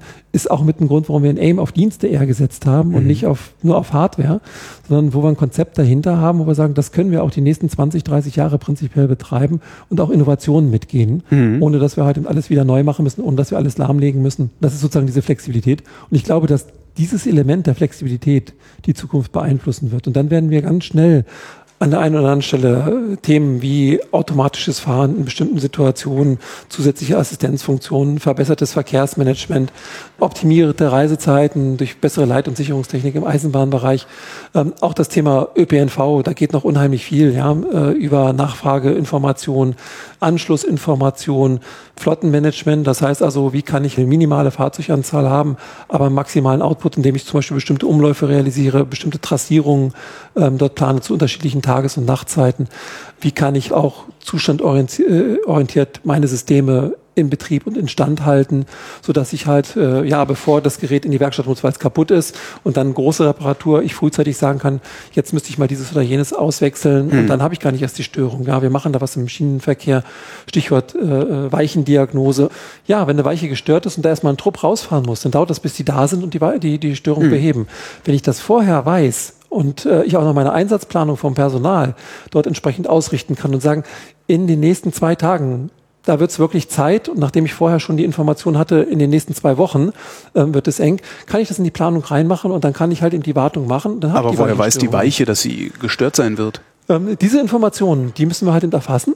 Und da gibt's halt eben, sage ich mal, Verfahren, Algorithmen, an denen wir halt eben arbeiten. Diese Informationen Weiche ist ja nur ein, ein Synonym für eine bestimmte äh, Infrastruktur, äh, wo wir diese Informationen haben, diese Informationen auswerten und dann halt prognostisch in dem Gesamtsystem arbeiten. Also mhm. wissen, wie wichtig ist die Weiche, wann muss ich halt eben dorthin gehen, kann ich vielleicht sogar mehrere Weichen in einer Region gleichzeitig warten.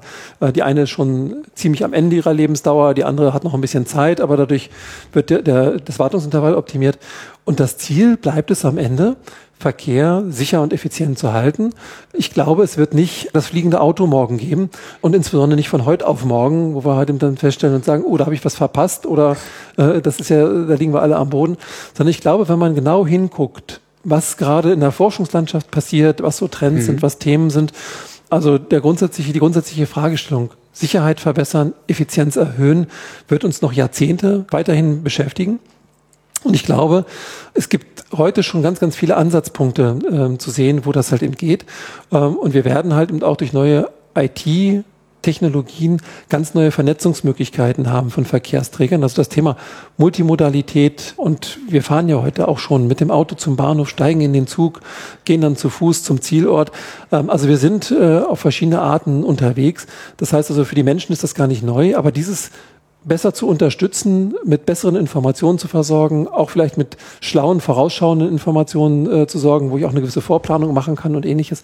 Das wird uns immer mehr bewegen und ich glaube, dass dadurch die Mobilität, die auch ein gewisses Grundbedürfnis von Menschen darstellt, seit Urzeiten, dass zum einen diese Mobilität erhalten werden kann, zum anderen aber Negativeffekte wie ähm, ja, Umweltverschmutzung, Stau, Lebenszeitverlust äh, oder Unfälle bis hin zu Unfalltoten, ähm, dass diese negativen Folgen halt eben dann deutlich äh, vermindert werden kann und dass halt eben Effizienz, Nutzbringung halt eben deutlich erhöht werden kann und das Ganze noch viel komfortabler. Carsten Lemmer, vielen Dank. Okay, schönen Dank fürs Gespräch.